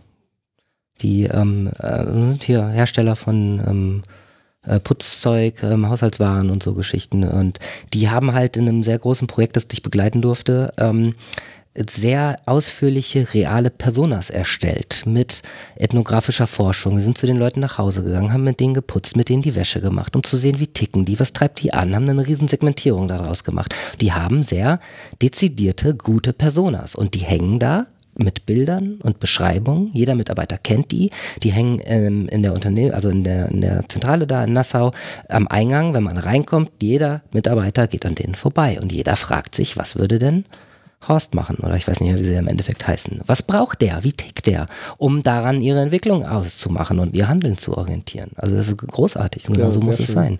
DB Vertrieb macht das ähm, ein bisschen äh, anders. Jetzt gar nicht mit Personas, aber die haben die Kundenbrille. Und die setzt einer im Meeting auf und dann spricht er aus der Kundenperspektive. Und der darf dann auch sowas sagen wie, also mir bringt das hier gar nichts, was wir hier gerade machen. Bei Fokus und, und kein Waste produzieren. Was verschwenden wir unsere Zeit damit, Kram zu machen, der keinen Nutzen bringt? ist ja auch ja. wesentlich im Design Thinking dann wieder relativ schnell rauszugehen, dass hier nochmal in die Hand zu rücken, der tatsächlich potenzieller Kunde ist genau. und zu sagen, hier, ist das, macht das Sinn? Willst ja, du das? Testen, ne? das genau. testen, testen an testen. echten Menschen. Ja. Das mit der Kundenbrille finde ich, Geil, find ich gut. Auch nicht schlecht, ja. Das ist eine gute Idee. Weil das Ganz bringt, einfacher Workhack. So. Ja, das stimmt, das ist ein Workhack. Könnte man den Zipgates fürs nächste Buch empfehlen. ähm, äh, ich wollte gerade auf was anderes hinaus mit deinem, äh, mit deinem Workhack. Äh, Kundenbrille. Die Kundenbrille, genau. Weil, vieles, was wir machen in unseren Meetings, ist, wir beschäftigen uns mit Arbeit. Die Kundenbrille sorgt vielleicht dafür, weg von der Arbeit und hin zu diesem Ergebnis, zu diesem Produkt, zu dem Inkrement zu kommen, was werthaltig ist. Kriegst gerade mit hier bei Klaus Leopold die Diskussion, wie nenne ich dieses Stück Arbeit, was ich über dieses Board ziehe? Weil Arbeit auf diesen Prozess fokussiert, aber werthaltiger Brocken was ist das, was da eigentlich, ich will ja was Gutes machen dahin. Ich will nicht mein Team hier tagelang beschäftigen und gut ja. auslasten, ja. sondern ich will ja irgendwie was Werthaltiges schaffen. Und so eine Kundenbrille könnte da echt so ein ganz praktischer Workhack sein. Klar. Ja. Das gefällt mir gut. das nehme ich mit. Sehr schön. So, Kollegen, wir sind jetzt hier gleich bei zwei Stunden angekommen. Ähm, gibt es noch etwas in dem Bereich Kultur, was wir loswerden wollten? Ich glaube, es gibt, gibt ganz viel ja, zu ganz vielen genau. Sachen. Aber, aber, ich glaube, wir sollten wir einfach wollen, zum okay, nächsten springen. Wir gucken, dass wir ein bisschen den Bogen kriegen. Ja. Und äh, das Letzte, worüber wir, da müssen wir schauen, wie, wie wir es jetzt machen. Ja. Aber einmal kurz in so einen Transformationsprozess reinzukommen. Wir hatten ja schon so, na, wie war das hier? Ähm, ähm, also euer, euer Modell, euer Reifegradmodell zu nehmen, zu schauen, wo, wo steht das Unternehmen, das hast du vorhin ja schon mal so skizziert. Mhm. Und jetzt sagt dieses Unternehmen, ja, wir wollen mit so auf so eine Reise. Und wie geht denn so eine Reise? Mhm. Und wie fängt man so eine Reise eigentlich an? Ja. Ganz offensichtlich in jedem Unternehmen unterschiedlich. Alles klar, fertig. ähm, nein, aber es gibt so ein paar Aspekte, die, ähm, die ähnlich sind und die man beachten kann und muss in so einem Transformationsvorgehen. Wir haben da ein ähm, weiteres Modell entwickelt, das Erfolgsfaktorenmodell, beziehungsweise wir haben einfach sechs Erfolgsfaktoren identifiziert, die es sehr sinnvoll ist zu beachten. Und wenn man die beachtet hat, dann geht es meistens deutlich besser. Das ist ein bisschen angelehnt an die fünf Stufen von Kotter, die der eine oder andere vielleicht kennt, der sich irgendwie mit Change Management auseinandersetzt. Ähm, auch da wieder zwei Seiten, die motivationale, die organisationale Seite. Auf der motivationalen haben wir zum einen, man braucht Gründe, Treiber, die dafür sorgen, dass man sagt, ich will mich jetzt verändern. Weil warum, warum soll ich mich verändern, wenn ich keinen Grund dafür habe? Das Why. Also ich sagte ja vorhin schon, eine Menge Know-how, wenig Know-Why. Ähm, um dieses Why geht es auch an der Stelle. So, warum wollen wir uns überhaupt verändern? Der nächste Aspekt, der zweite Erfolgsfaktor ist so, dass wohin wollen wir uns denn verändern? Wozu? Also es ist nicht nur das Warum, sondern auch das Wozu. Wir haben ja diese schöne Unterscheidung da ähm, in der Sprache. Das heißt, wir brauchen ein Zielbild, eine Vision, wo es mit der Transformation und durch die Transformation hingehen soll. Ähm, und der dritte äh, motivationale Erfolgsfaktor ist Kollegen mitnehmen weil ähm, alleine ist das schwierig. Man muss irgendwie Kollegen mitnehmen. Es gibt da verschiedene Typen. Man kennt, ihr kennt vielleicht die, die Gauss-Verteilung, die, die Change-Kurve beziehungsweise die, äh, die Diffusionskurve. Du hast irgendwie 16 Prozent äh, Innovatoren bzw. Early Adopter. Du hast ähm, 34% äh, Early Majority, Late Majority und Laggards, so das so Durchdringung von, von äh, Innovationen. Es funktioniert aber mit, mit Change-Vorhaben genau das Gleiche. Also du hast da irgendwie die Promotoren, du hast irgendwie die Skeptiker, du hast die Bremser und die Widerständler in so einem Change-Vorhaben. Und mit denen muss halt unterschiedlich, unterschiedlich vorgehen. Ähm, du guckst irritiert. Ich glaube, die Kurve, die du noch vor Augen hast, ist so die, ähm, diese Change-Kurve, die aus der Trauerverarbeitung kommt von Kübler-Ross. Also wie setzen sich, äh, wie setzen sich Veränderungen in, in, Organisationen vor und wie, wie muss man dann jeweils in dem Moment mit der gesamten Organisation umgehen. Das mhm. sind zwei Modelle, die lassen sich ineinander übertragen in gewisser Weise, aber sind getrennt. Boah, das ist hier der Methoden-Podcast schlechthin. Dieses, dieses Mal. Bam, bam, bam, hatte ich eigentlich vor ja, den genau. Augen. Das ist im Prinzip, die kannst du ja auch als Gaussverteilung angucken. Also wenn du irgendwie die Promotoren hast, hast du deine 16% Innovatoren. Wenn du dir die Widerständler hast, hast du 60%, 16 Prozent Laggards und das ist halt so eigentlich alles, kommt so aus der gleichen Richtung. Ja, ja genau, Gaußsche Glocke, ne? fängt bei Null an und Genau. Und da musst du eben unterschiedlich umgehen. Also die Promotoren, die darfst du vor allem nicht behindern, weil die wollen ohnehin, die sind vom, vom Psychogramm so das Neues einfach reizt. Das heißt also, die sind dabei und die musst du irgendwie bei der Stange halten, vor allen Dingen, indem du ihnen machen, Sachen machen lässt und, und nimm die mit. So, dann hast du eher so die Skeptiker, die so ein bisschen sachlichere Widerstände haben, die sind vom Psychogramm eher so Pragmatiker. Also die, die sind eigentlich nicht so an dieser Transformation interessiert, aber wenn sich das bewährt und funktioniert, dann ja, geil, mache ich. Das sind die, die so auf die zweite Generation iPhone warten, wenn es dann halt irgendwie keine Kinderkrankheiten mehr hat und sich gezeigt hat, es hat sich irgendwie bewährt. Social Proof ist so das Konzept, was da angesagt ist. Und dann hast du irgendwie eher so Widerständler, Bremser, die ähm, wo eher persönliche Widerstände da sind, mit denen musst du ja nochmal ganz anders umgehen. Da musst du gucken, was sind denn die Bedürfnisse, die da angegangen und die da irgendwie in Gefahr geraten und wie kann man die gegebenenfalls um, also anders bedienen und reframen in so, einem, in so einer Transformation. Wichtig ist, dass ihr euch am Anfang auf die, die mitwollen, fokussiert. Weil ich meine, was können wir als Menschen, das ist das wertvollste Gut, was wir jemandem geben können, das ist Aufmerksamkeit oder, oder Zeit. Ich kann es ja mehr oder weniger ineinander umrechnen. Ähm, und dann ist es doch sinnvoll, genau das zu belohnen, was man möchte, nämlich die, die mitkommen und nicht so viel Aufmerksamkeit und damit Belohnung auf die Verhaltensweisen geben, die äh, gegen das gehen, was man möchte. Verhaltensweisen, das möchte ich mal gerade noch mal drauf, weil Skeptiker, Bremser, Widerständler, alles so negativ konnotierte Begriffe die, und du hast gerade aber schon von Verhaltensweisen genau. gesprochen, ne? und hier geht es, glaube ich, ja nicht darum, Menschen zu beurteilen und in eine Nein. Schublade zu stecken, oh, du bist der Skeptiker, ah, der schon wieder. Nein, sondern dein Verhalten macht dich zum Skeptiker oder du äh, äh, äußerst ein skeptisches Verhalten. Das ist ja nicht die Person. Also man muss immer unterscheiden zwischen Verhalten und Verhalten und Person ist ja nicht eins zu eins. Ähm, gibt diese schöne Formel von Kurt Lewin. Ähm, ne? Verhalten ist ähm, Person mal Situation oder mal Umfeldbedingungen. Und ähm, es ist halt sehr schwierig, eine Person zu ändern, ähm, als es ist deutlich leichter, die Umwelt und die Rahmenbedingungen zu ändern. Und darauf sollten wir uns konzentrieren Ganz genau. in solchen Change-Prozessen. Richtig. Umweltverhalten, Strukturprozesse mit verändern, weil sie dann Kultur bedingen Richtig. verändern. Genau.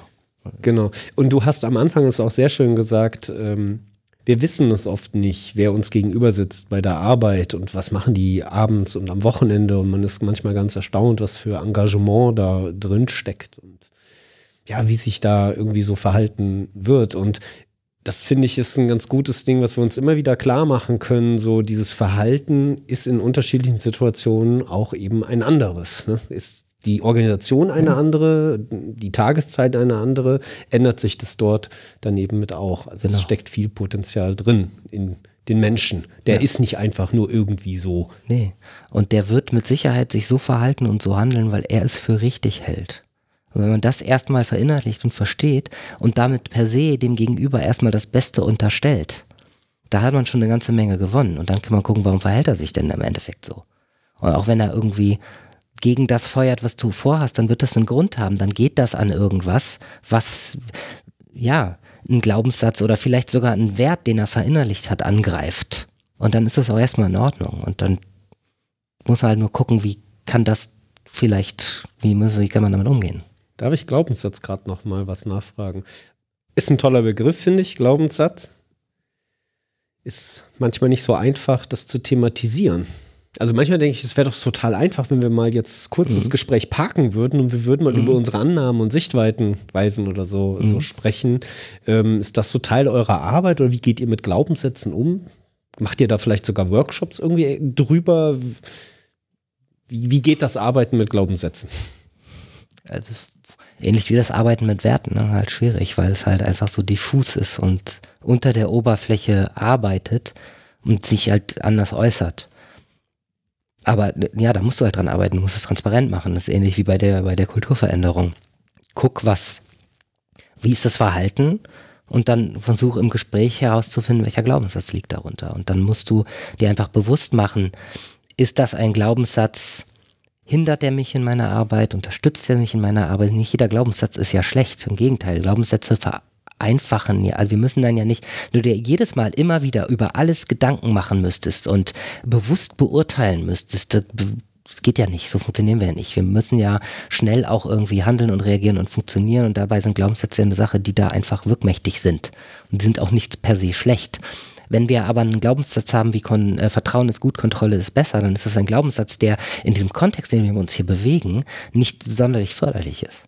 Und dann geht es halt darum zu gucken, wie kann man an diesem Glaubenssatz arbeiten.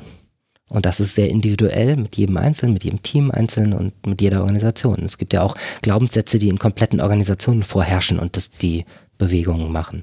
Es gibt ein schönes Spiel von Intrinsify Me, Play Change heißt das. Das mit dem kann man auf organisationaler Ebene ganz gut gucken, ähm, wie das funktioniert. Also das geht halt irgendwie, man schaut sich, was haben wir denn, was denken wir jetzt hier in der Gruppe, welcher Glaubenssatz bei uns in der Organisation handlungstreibend ist und woran äußert der sich, woran sehen wir das und so weiter. Und dann kann man da rangehen, wie ändern wir das jetzt und indirekte Variable auch an der Stelle. Ja, ich erinnere mich, das können wir auch noch verlinken. Die ja. haben ein ganzes Set, glaube ich, angeboten ne? und genau. da ist das auch mit ja. drin. Stimmt, das habe ich schon wieder vergessen. Und ansonsten haben wir auch noch ein schönes Tool entwickelt, die Agile Challenge. Das ist auch schön. Jetzt direkt nochmal ein bisschen Werbung in eigener Sache, wo ich hier auch die ganzen Kollegen so viel anpreise. Das ist übrigens ein nicht kommerzieller Podcast, ne? wollten wir nur mal so sagen. Ne? Aber auf gute Sachen wollen wir natürlich hinweisen. Ja. Das, die ähm, haben wir entwickelt, ähm, wenn man jetzt die Werte, über die wir schon gesprochen haben und Haltungen, ähm, an denen arbeiten möchte, dann muss man da halt dann arbeiten. Und zwar indem man anfängt, Verhaltensweisen an den Tag zu legen, die diese Werte fördern. Und die Agile Challenge haben wir entwickelt, das sind 52 Karten und du kannst dir sagen, okay, ich will vielleicht zu Vertrauen was machen jetzt,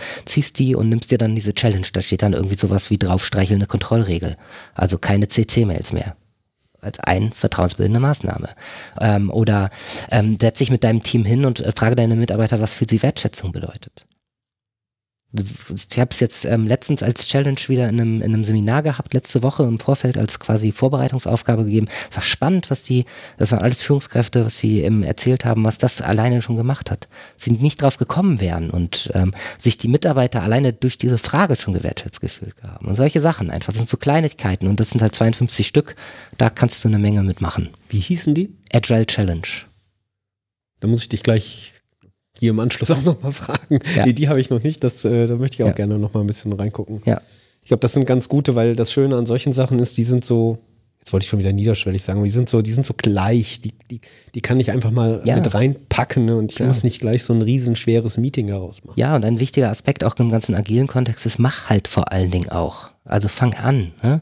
Plan nicht erstmal 18 Monate, bevor du erst, das erste Produkt anfängst zu entwickeln, sondern nein, du hast eine Hypothese, ja, dann bau halt einen kleinen Prototypen, der dir zeigt, ob das funktionieren kann oder nicht. Oder ein MVP, wie man so schön sagt, ein Minimum Viable Product, an dem du vertesten kannst, ob das funktioniert oder nicht. Und genauso ist es mit den Sachen auch. Fang halt erstmal an. Weil wenn, du musst halt anfangen, damit überhaupt was passiert. Und das ist deswegen niederschwellig leicht zu Beginn, das ist schon gar nicht so verkehrt an der Stelle. Das ist, das ist schön, schön formuliert, weil dieses M MVP benutzen wir dann vielleicht genau in dieser Software-Produktentwicklungswelt sehr schnell. Das ist einem geläufig, geht einem schnell drüber, aber dass das auch für Kultur geht, dass das auch für die Zusammenarbeit mit uns Menschen halt funktioniert und ich kann schnell mit, schnell, ich kriege auch schnelles Feedback. Mhm, sofort. Und es hindert mich nichts dran, ich kann damit sofort anfangen. Es gibt keinen Grund, bis morgen zu warten, warum ja. es nicht jetzt schon. Genau. Das Gute daran ist auch, dass das, das fällt mir immer wieder auf, wenn es Widerstände gibt, und wir haben gerade über die Kurve gesprochen, es gibt immer irgendjemanden, der, der, der eher dagegen ist, dann ist diese Form ja auf jeden Fall gut, weil jeder weiß, das ist ja noch nicht permanent. Wir probieren das hier erstmal. Und dann können wir das immer noch anpassen. Mhm. Ich kann mich also gewissen, also total entspannt darauf einlassen, das jetzt mal mitzumachen, vielleicht, mhm. weil ich danach immer noch sagen kann, jetzt war alles doof. Anstatt wenn das jetzt fest eingeführt wird, dann weiß ich ja, uh, da muss ich jetzt die nächsten 20 Jahre mit leben. Genau. Ja. Dieses Fest einführen, da kommt man dann nämlich vielleicht drauf, was ist denn schon fest, ne? Also, ja, klar. Wenn aber, sich hm. irgendetwas überritualisiert hat und dann ist es vielleicht ein Grund, irgendwo etwas zu verändern und das wieder anders zu machen. Ähm, wir waren beim, beim Transformationsprozess selber. Ähm, Vielleicht ab, abschließend, äh, wir haben auf der einen Seite die motivationale Ebene, auf der anderen Seite müssen wir jetzt gar nicht so sonderlich tief reingehen, haben wir die, äh, die, die organisationale Seite. Und na, neben, klar, du musst irgendwie Gründe haben, ein Zielbild und die Leute mitnehmen, du musst dann halt auch faktisch machen. Und dafür musst du einen Transformationsprozess aufsetzen, der sinnvollerweise iterativ ist, weil so eine Transformation ist immer ein agiles Unterfangen. Ob es jetzt als Transformation hin zu mehr Agilität ist, Ähm, oder eben, man kann es ja auch so verstehen, man setzt die Transformation selbst agil auf, was sinnvoll ist, weil es ein komplexes Umfeld ist. Also ist es auch sinnvoll, da iterativ vorzugehen und sich da einen Prozess zu geben. Gerne auch mit den Rollen, mit einem, mit einem Agile Master oder mit einem Trafo Master, einem Trafo Owner, einem Trafo Team und so weiter. Also angelehnt an die Scrum-Rollen. Angelehnt an die Scrum-Rolle, gibt Unterschiede, du brauchst auch noch einen Sponsor und so Geschichten, ähm, was ganz wichtig, gar nicht groß im Detail eingehen, kann man in dem Buch schön nachlesen. Ähm, und äh, mir hat mal so ein Teilnehmer in einem Seminar so ein, irgendwann ein Post-it an die Stirn geklebt, Dauerwerbesendung. Das, äh, naja.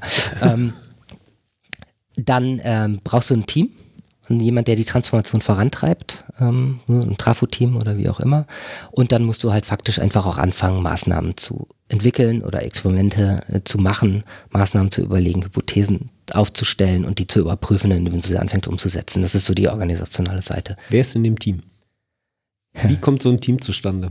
Ja, ähm, also auf jeden Fall. Wer ist nicht in diesem Team? Wer ist nicht in dem? Ja, also in dem Team müssen auf jeden Fall so trivial das klingt Leute sein, die die Organisation, äh, die Transformation unterstützen, die dahinter stehen, die Fans sind, die daran glauben. Weil also ein, alleine schon einen Skeptiker ins Trafo-Team zu bringen, ist schwierig, weil ne, es gibt ja diesen schönen Satz: ähm, Wie fahre ich das Auto am besten vor die Wand, wenn nicht am Steuer? Und ähm, es klingt trivial, aber wenn du einen Skeptiker im Trafo-Team hast, dann wird der latent oder wie auch immer mit Sicherheit zögern und blockieren. Und also nimm die Promotoren da mit rein. Und äh, die brauchen Sitzfleisch. Ein Dickbrettbohrer müssen das sein, weil das ist einfach ein, ein Unterfangen, was mit Widerständen zu kämpfen hat, was langwierig ist. Ähm, du darfst nicht schnell aufgeben. Du ähm, musst am besten gut vernetzt sein irgendwie oder irgendwie zumindestens das Team aus unterschiedlichen Unternehmensteilen kommen. Zum einen, weil du dann verschiedene Kompetenzen drin hast und zum anderen, weil die halt auch vernetzt sind in die anderen Bereiche. Und ähm, es geht ganz viel um Kommunikation, Kommunikation, Kommunikation. Ich frage da gerade so rein, weil das habt ihr sehr deutlich gesagt, dass an dieser Stelle Betroffene besser nicht zu Beteiligten gemacht werden sollten. Und du sagst es ja gerade auch nochmal, oh, mit Skeptikern, so verständlich das ist, ist aber für den Prozess oder für das Unterfangen nicht unbedingt hilfreich und dienlich. Ja. Wo kommen die Betroffenen denn dann ins Spiel, wenn sie schon nicht am Anfang im Team mit drin sind? Naja, also nicht zwangsläufig eben in dem Trafo-Team, weil das ist halt das, was anfängt zu arbeiten und Experimente anfängt. Die kommen dann Schritt für Schritt immer zu. Die musst du natürlich in der Kommunikation zu ähm, zu Beteiligten machen, aber in der Form von, ähm, ich brauche Multiplikatoren irgendwann und die irgendwie das Ganze ins, in, in das Unternehmen mit reintragen. Also ne, später. So, wenn die ersten Erfolge zu feiern sind, wenn gesehen wird, okay, das, das funktioniert, so, dann kannst du sie irgendwie dazu holen. Ja. Ich meine, das sind ja auch häufig, man kennt so den, den, den, den, den schönen Begriff des Bedenkenträgers. Klassischerweise sind das ja die, die bei so einer Veränderung länger warten, nach hinten raus. Und das mit dem Bedenkenträger ist ja auch im Prinzip das, dass die, das sind Leute, die haben potenziell Bedenken bei irgendwas, was da passiert. Berechtigt oder unberechtigt, muss man dann rausfinden. Aber das heißt, man muss mit denen reden während des Prozesses. Ganz wichtig. Also gerade die, die Skeptiker, ähm, die darf man nicht abtun als, ja, du bist ja eh nur Widerständler. Nein, nein, die haben wichtige fachliche Einwänden, äh, Einwände, die, die gegebenenfalls äh, helfen, dass das Ding eben noch nicht vor die Wand fährt, weil es wichtig ist, hey, denk auch mal bitte da dran. Ja, guter Punkt. Genau. So, also das ist schon wichtig, so, ne? Darf man nicht außen vor lassen. Aber die sollten halt möglichst nicht als Trafo-Team. Wann ist das Trafo-Team fertig? Wann können die oder anders gefragt, wir reden immer von Transformation. Wir haben noch gar, doch, du hast vorhin auch einmal Transition gesagt. Ja. Oder? Einmal so Unterschied Transformation, Transition. Ist das, ist das für euch ein Unterschied? Habe ich mir jetzt so speziell noch nie so richtig Gedanken drüber gemacht, muss ich sagen. Aber das eine ist vermute ich mal eher jetzt rein vom Wort näher an so einem klassischen Change, der vielleicht nicht alles betrifft, sondern einzelne Veränderungen sind nur sind. Transformation ist halt schon sehr ganzheitlich. So, ne? Also Transformation, da ist ein Paradigmenwechsel, ein Prozessmusterwechsel irgendwie. Ja, genau. Transition ist da vielleicht eher so evolutionär. Ja, genau. Das, das hatten wir vorher ja auch so. Es gibt ja. so ne, dieses Schleichen oder schrittweise Verändern ne, oder eben diese eher revolutionäre, genau. disruptive. Wie auch immer, genau. Ja. Aber so ein Transformationsprozess, jetzt wenn es auch, es ist ja auch eine Veränderung. Ne? Es ist ja auch, ich werde klar. deutlich etwas merken, dass etwas irgendwo anders ist. Nichtsdestotrotz wird er ja irgendwann mal, wann, wann ist er denn vorbei? Wann merke ich denn, merke ich das einfach und dann lasse ich es sein, beende ich einen Transformation, feiere ich den zum Schluss und Machen eine Transformationsparty oder? Nicht zum Schluss. Kontinuierlich. ja, da ist auch, ähm, also da empfehle ich dann auch nochmal in die Forschung von Stefan Fischer reinzuschauen, der auch bei uns im Beirat sitzt, äh, Uni Fort, äh, im Hochschule Pforzheim. Ähm, die haben da letztes Jahr auch viele Studien zu gemacht, viele agile Organisationen beleuchtet und das ist halt nichts, Agilität ist nichts, was man erreicht und dann ist es da, sondern wo man kontinuierlich weiter schwimmen muss und weiter daran arbeiten muss, dass es aufrechterhalten wird. Ähm, wahrscheinlich, weil Systeme die Tendenz haben, in Stabilität überzugehen und es halt das einfach ist, wo wir aufpassen müssen, dass wir dann nicht wieder träge werden. Wäre jetzt so eine Hypothese, warum das so ist, aber faktisch ist, man muss da, also eine Transformation ist, man kann sagen, eigentlich nie vorbei. Äh, oder fängt erst richtig an, wenn man denkt, jetzt ist sie fertig oder ich weiß es nicht. Also anders ja. als eine Transition oder Transformation, glaube ich, dieser Podcast oder diese Folge zumindest, muss dann doch leider irgendwann, mal vorbei sein. Er muss, er muss ein, ein, Ende haben, genau. Ja. Das ging mir auch gerade durch den Kopf. Ja. Ähm, wir haben ja sowas wie letzte Fragen uns äh, im Vorfeld mal so überlegt und letzte Fragen insofern Teamarbeit. Teamarbeit für dich, wie wichtig ist für dich eigentlich Teamarbeit. Du bist ein Mensch, der mit in ein Unternehmen reingeht, vieles anstößt, bewegt, verändert, Impulse setzt. Hast du überhaupt ein Team? Arbeitest du in einem Team? Ja, das ist halt natürlich halt so der Punkt. Ne? Man ist oft alleine unterwegs als Berater. Ähm, wir versuchen ähm, im Team unterwegs zu sein, weil es einfach einen riesen Mehrwert bringt. Man will halt nicht jeder bezahlen. Das ist so der nächste Punkt. Ähm, Seminare und sowas, gerade zu zweit, äh, machen immer mehr Spaß und alle haben mehr davon. Das kriegen wir schon ganz gut hin. Bei uns bilden sich Teams, was dieses operationale Geschäft anbelangt, äh, operative äh, Geschäft ähm, anbelangt, dann immer, je nachdem für was auch immer wir da machen. Ähm, wir haben aber eine sehr starke integrative Kultur, die halt sehr auf Gemeinschaft läuft und funktioniert. Also wir haben ähm, dreimal im Jahr ein Lab über drei, vier Tage, wo wir uns einschließen und an unserem Kram arbeiten. Wir hatten gerade gestern wieder ein Town Hall, wo alle da waren, äh, alle fast 30 Leute mittlerweile, die ja auch über die ganze Nation verstreut leben ähm, wo wir gemeinsam an Sachen arbeiten und uns sehen. Und ähm, das ist schon wichtig für dieses Gesamtgemeinschaftsgefühl. Darüber hinaus arbeiten wir halt ja aber auch nicht nur operativ beim Kunden, sondern wir bauen auch unsere eigenen Produkte, wie jetzt die Karten oder dieses oder jenes. Wir, äh, da pass passiert eine Menge auch nach innen und wo wir einfach sagen, wir müssen uns weiterentwickeln, um auch noch mehr Kundenmehrwert zu schaffen. Und das machen wir für gewöhnlich in so fluiden Teams. Und wenn wir, wie gesagt, wir haben vier, dreimal im Jahr ein Lab und ähm, die fluiden Teams bestehen eigentlich immer zwischen den Labs und gegebenenfalls dann weiter, wenn äh, das Vorhaben irgendwie noch anders weiter getrieben wird. Und dafür haben wir interne Zeit, meistens freitags, wo wir dann halt irgendwie in diesen fluiden Teams an Themen arbeiten. Also das ist so eine Sache, wo Teams bei uns da sind. Interessanter Begriff, fluide Teams, also stabile Teams, Teams, die irgendwie länger zusammenbleiben, vielleicht ein bisschen abgegrenzt von feste Teams, die schon wieder so unbeweglich ja. irgendwie klingen und damit auch ein bisschen unrealistisch vielleicht sind. Ja. Und jetzt nennst du noch fluide Teams. Wie flüssig ist denn ein fluides Team? Und das, das fluide Team bleibt schon stabil, zumindest über die Zeit bis zum nächsten Lab, wo wir dann an, an einer Sache arbeiten. Das ist ja auch wichtig. Du brauchst ja einfach eine gewisse Stabilität, damit ein Team auch irgendwie funktionieren kann. Und da Tuckman ist ja na, ja, müssen wir jetzt nicht groß drauf eingehen, aber ist logisch, du brauchst einfach eine Zeit, dass ein Team funktionsfähig wird und funktioniert und dann auch gut und effizient und effektiv arbeiten kann. Ähm, insofern müssen die gewisse Stabilität halten, aber die lösen sich dann, die sind halt, das ist ein temporäres Team. Das ist im Prinzip eine Art, ja, im Prinzip eine Art temporär. Okay. Genau. Das heißt nicht, dass das Team Moni auch mal einen trinkt oder so, aber das hat jetzt mit Fluide nur bedingt zu tun. ja, das war auch so eine schöne Einleitung zur Abmoderation. Wenn ihr mehr äh, dazu wissen wollt zum Trafo-Modell und euch wirklich diese, wo sind wir gerade bei zwei Stunden und hast du nicht gesehen? Zwei Stunden 22. Wenn euch das nicht gereicht haben sollt, ihr könnt dieses Buch käuflich erwerben. Ach nein, ihr könnt es ja auch gewinnen, Christian. Genau. Indem ihr eine E-Mail an hallo at dasperfekteteam.de schickt mit ähm, euren Gedanken dazu, warum ihr das Buch haben wollt, wo ihr steht, was für euch gerade die drängendsten Faktoren sind. Ja, ansonsten würden wir uns jetzt erstmal bei euch da draußen bedanken, dass ihr so lange zugehört habt. Äh, Glückwunsch. Ähm, bedanken möchten wir uns hier bei dir, Till. Das hat sehr viel Spaß gemacht hier. Mir bei auch. euch hier in Köln. Schön, dass ihr da wart. Ähm, ja, kann ich nur so zurückgeben. Also, ja, mir kam mir nicht vor wie zweieinhalb Stunden. Ähm, nein. Waren es ja auch nicht. Es sind zwei Stunden 23 Minuten mittlerweile. Ah, ja. Ähm, ja, das kommt schon eher hin in der Wahrnehmung. genau. Nee, ansonsten, wir freuen uns auch so über Feedback. Ne? Schreibt uns, ähm, wenn ihr was äh, zur Sendung habt. Vielleicht, wenn euch ein Thema interessiert, ihr einen Kollegen kennt, der denkt, äh, lasst doch mal mitreden. Ähm, wie gesagt, wir schauen immer, dass wir so vor Ort sind, ähm, sind halt in Kontakt in der Planung mit weiteren Folgen und hören immer wieder gerne von euch. Auf Facebook findet ihr uns, auf Twitter könnt ihr uns followen, ähm, iTunes iTunes vielleicht auch mal was hinterlassen. Wir haben übrigens einige Sterne schon auf iTunes gesehen, äh, gekriegt, habe ich letztens gesehen. Mhm. Vielen Dank übrigens dafür. Positive Bewertungen tun auch gut, auch wenn kein Kommentar dran ist. Ansonsten würde ich sagen, gehabt euch wohl und bis zum nächsten Mal.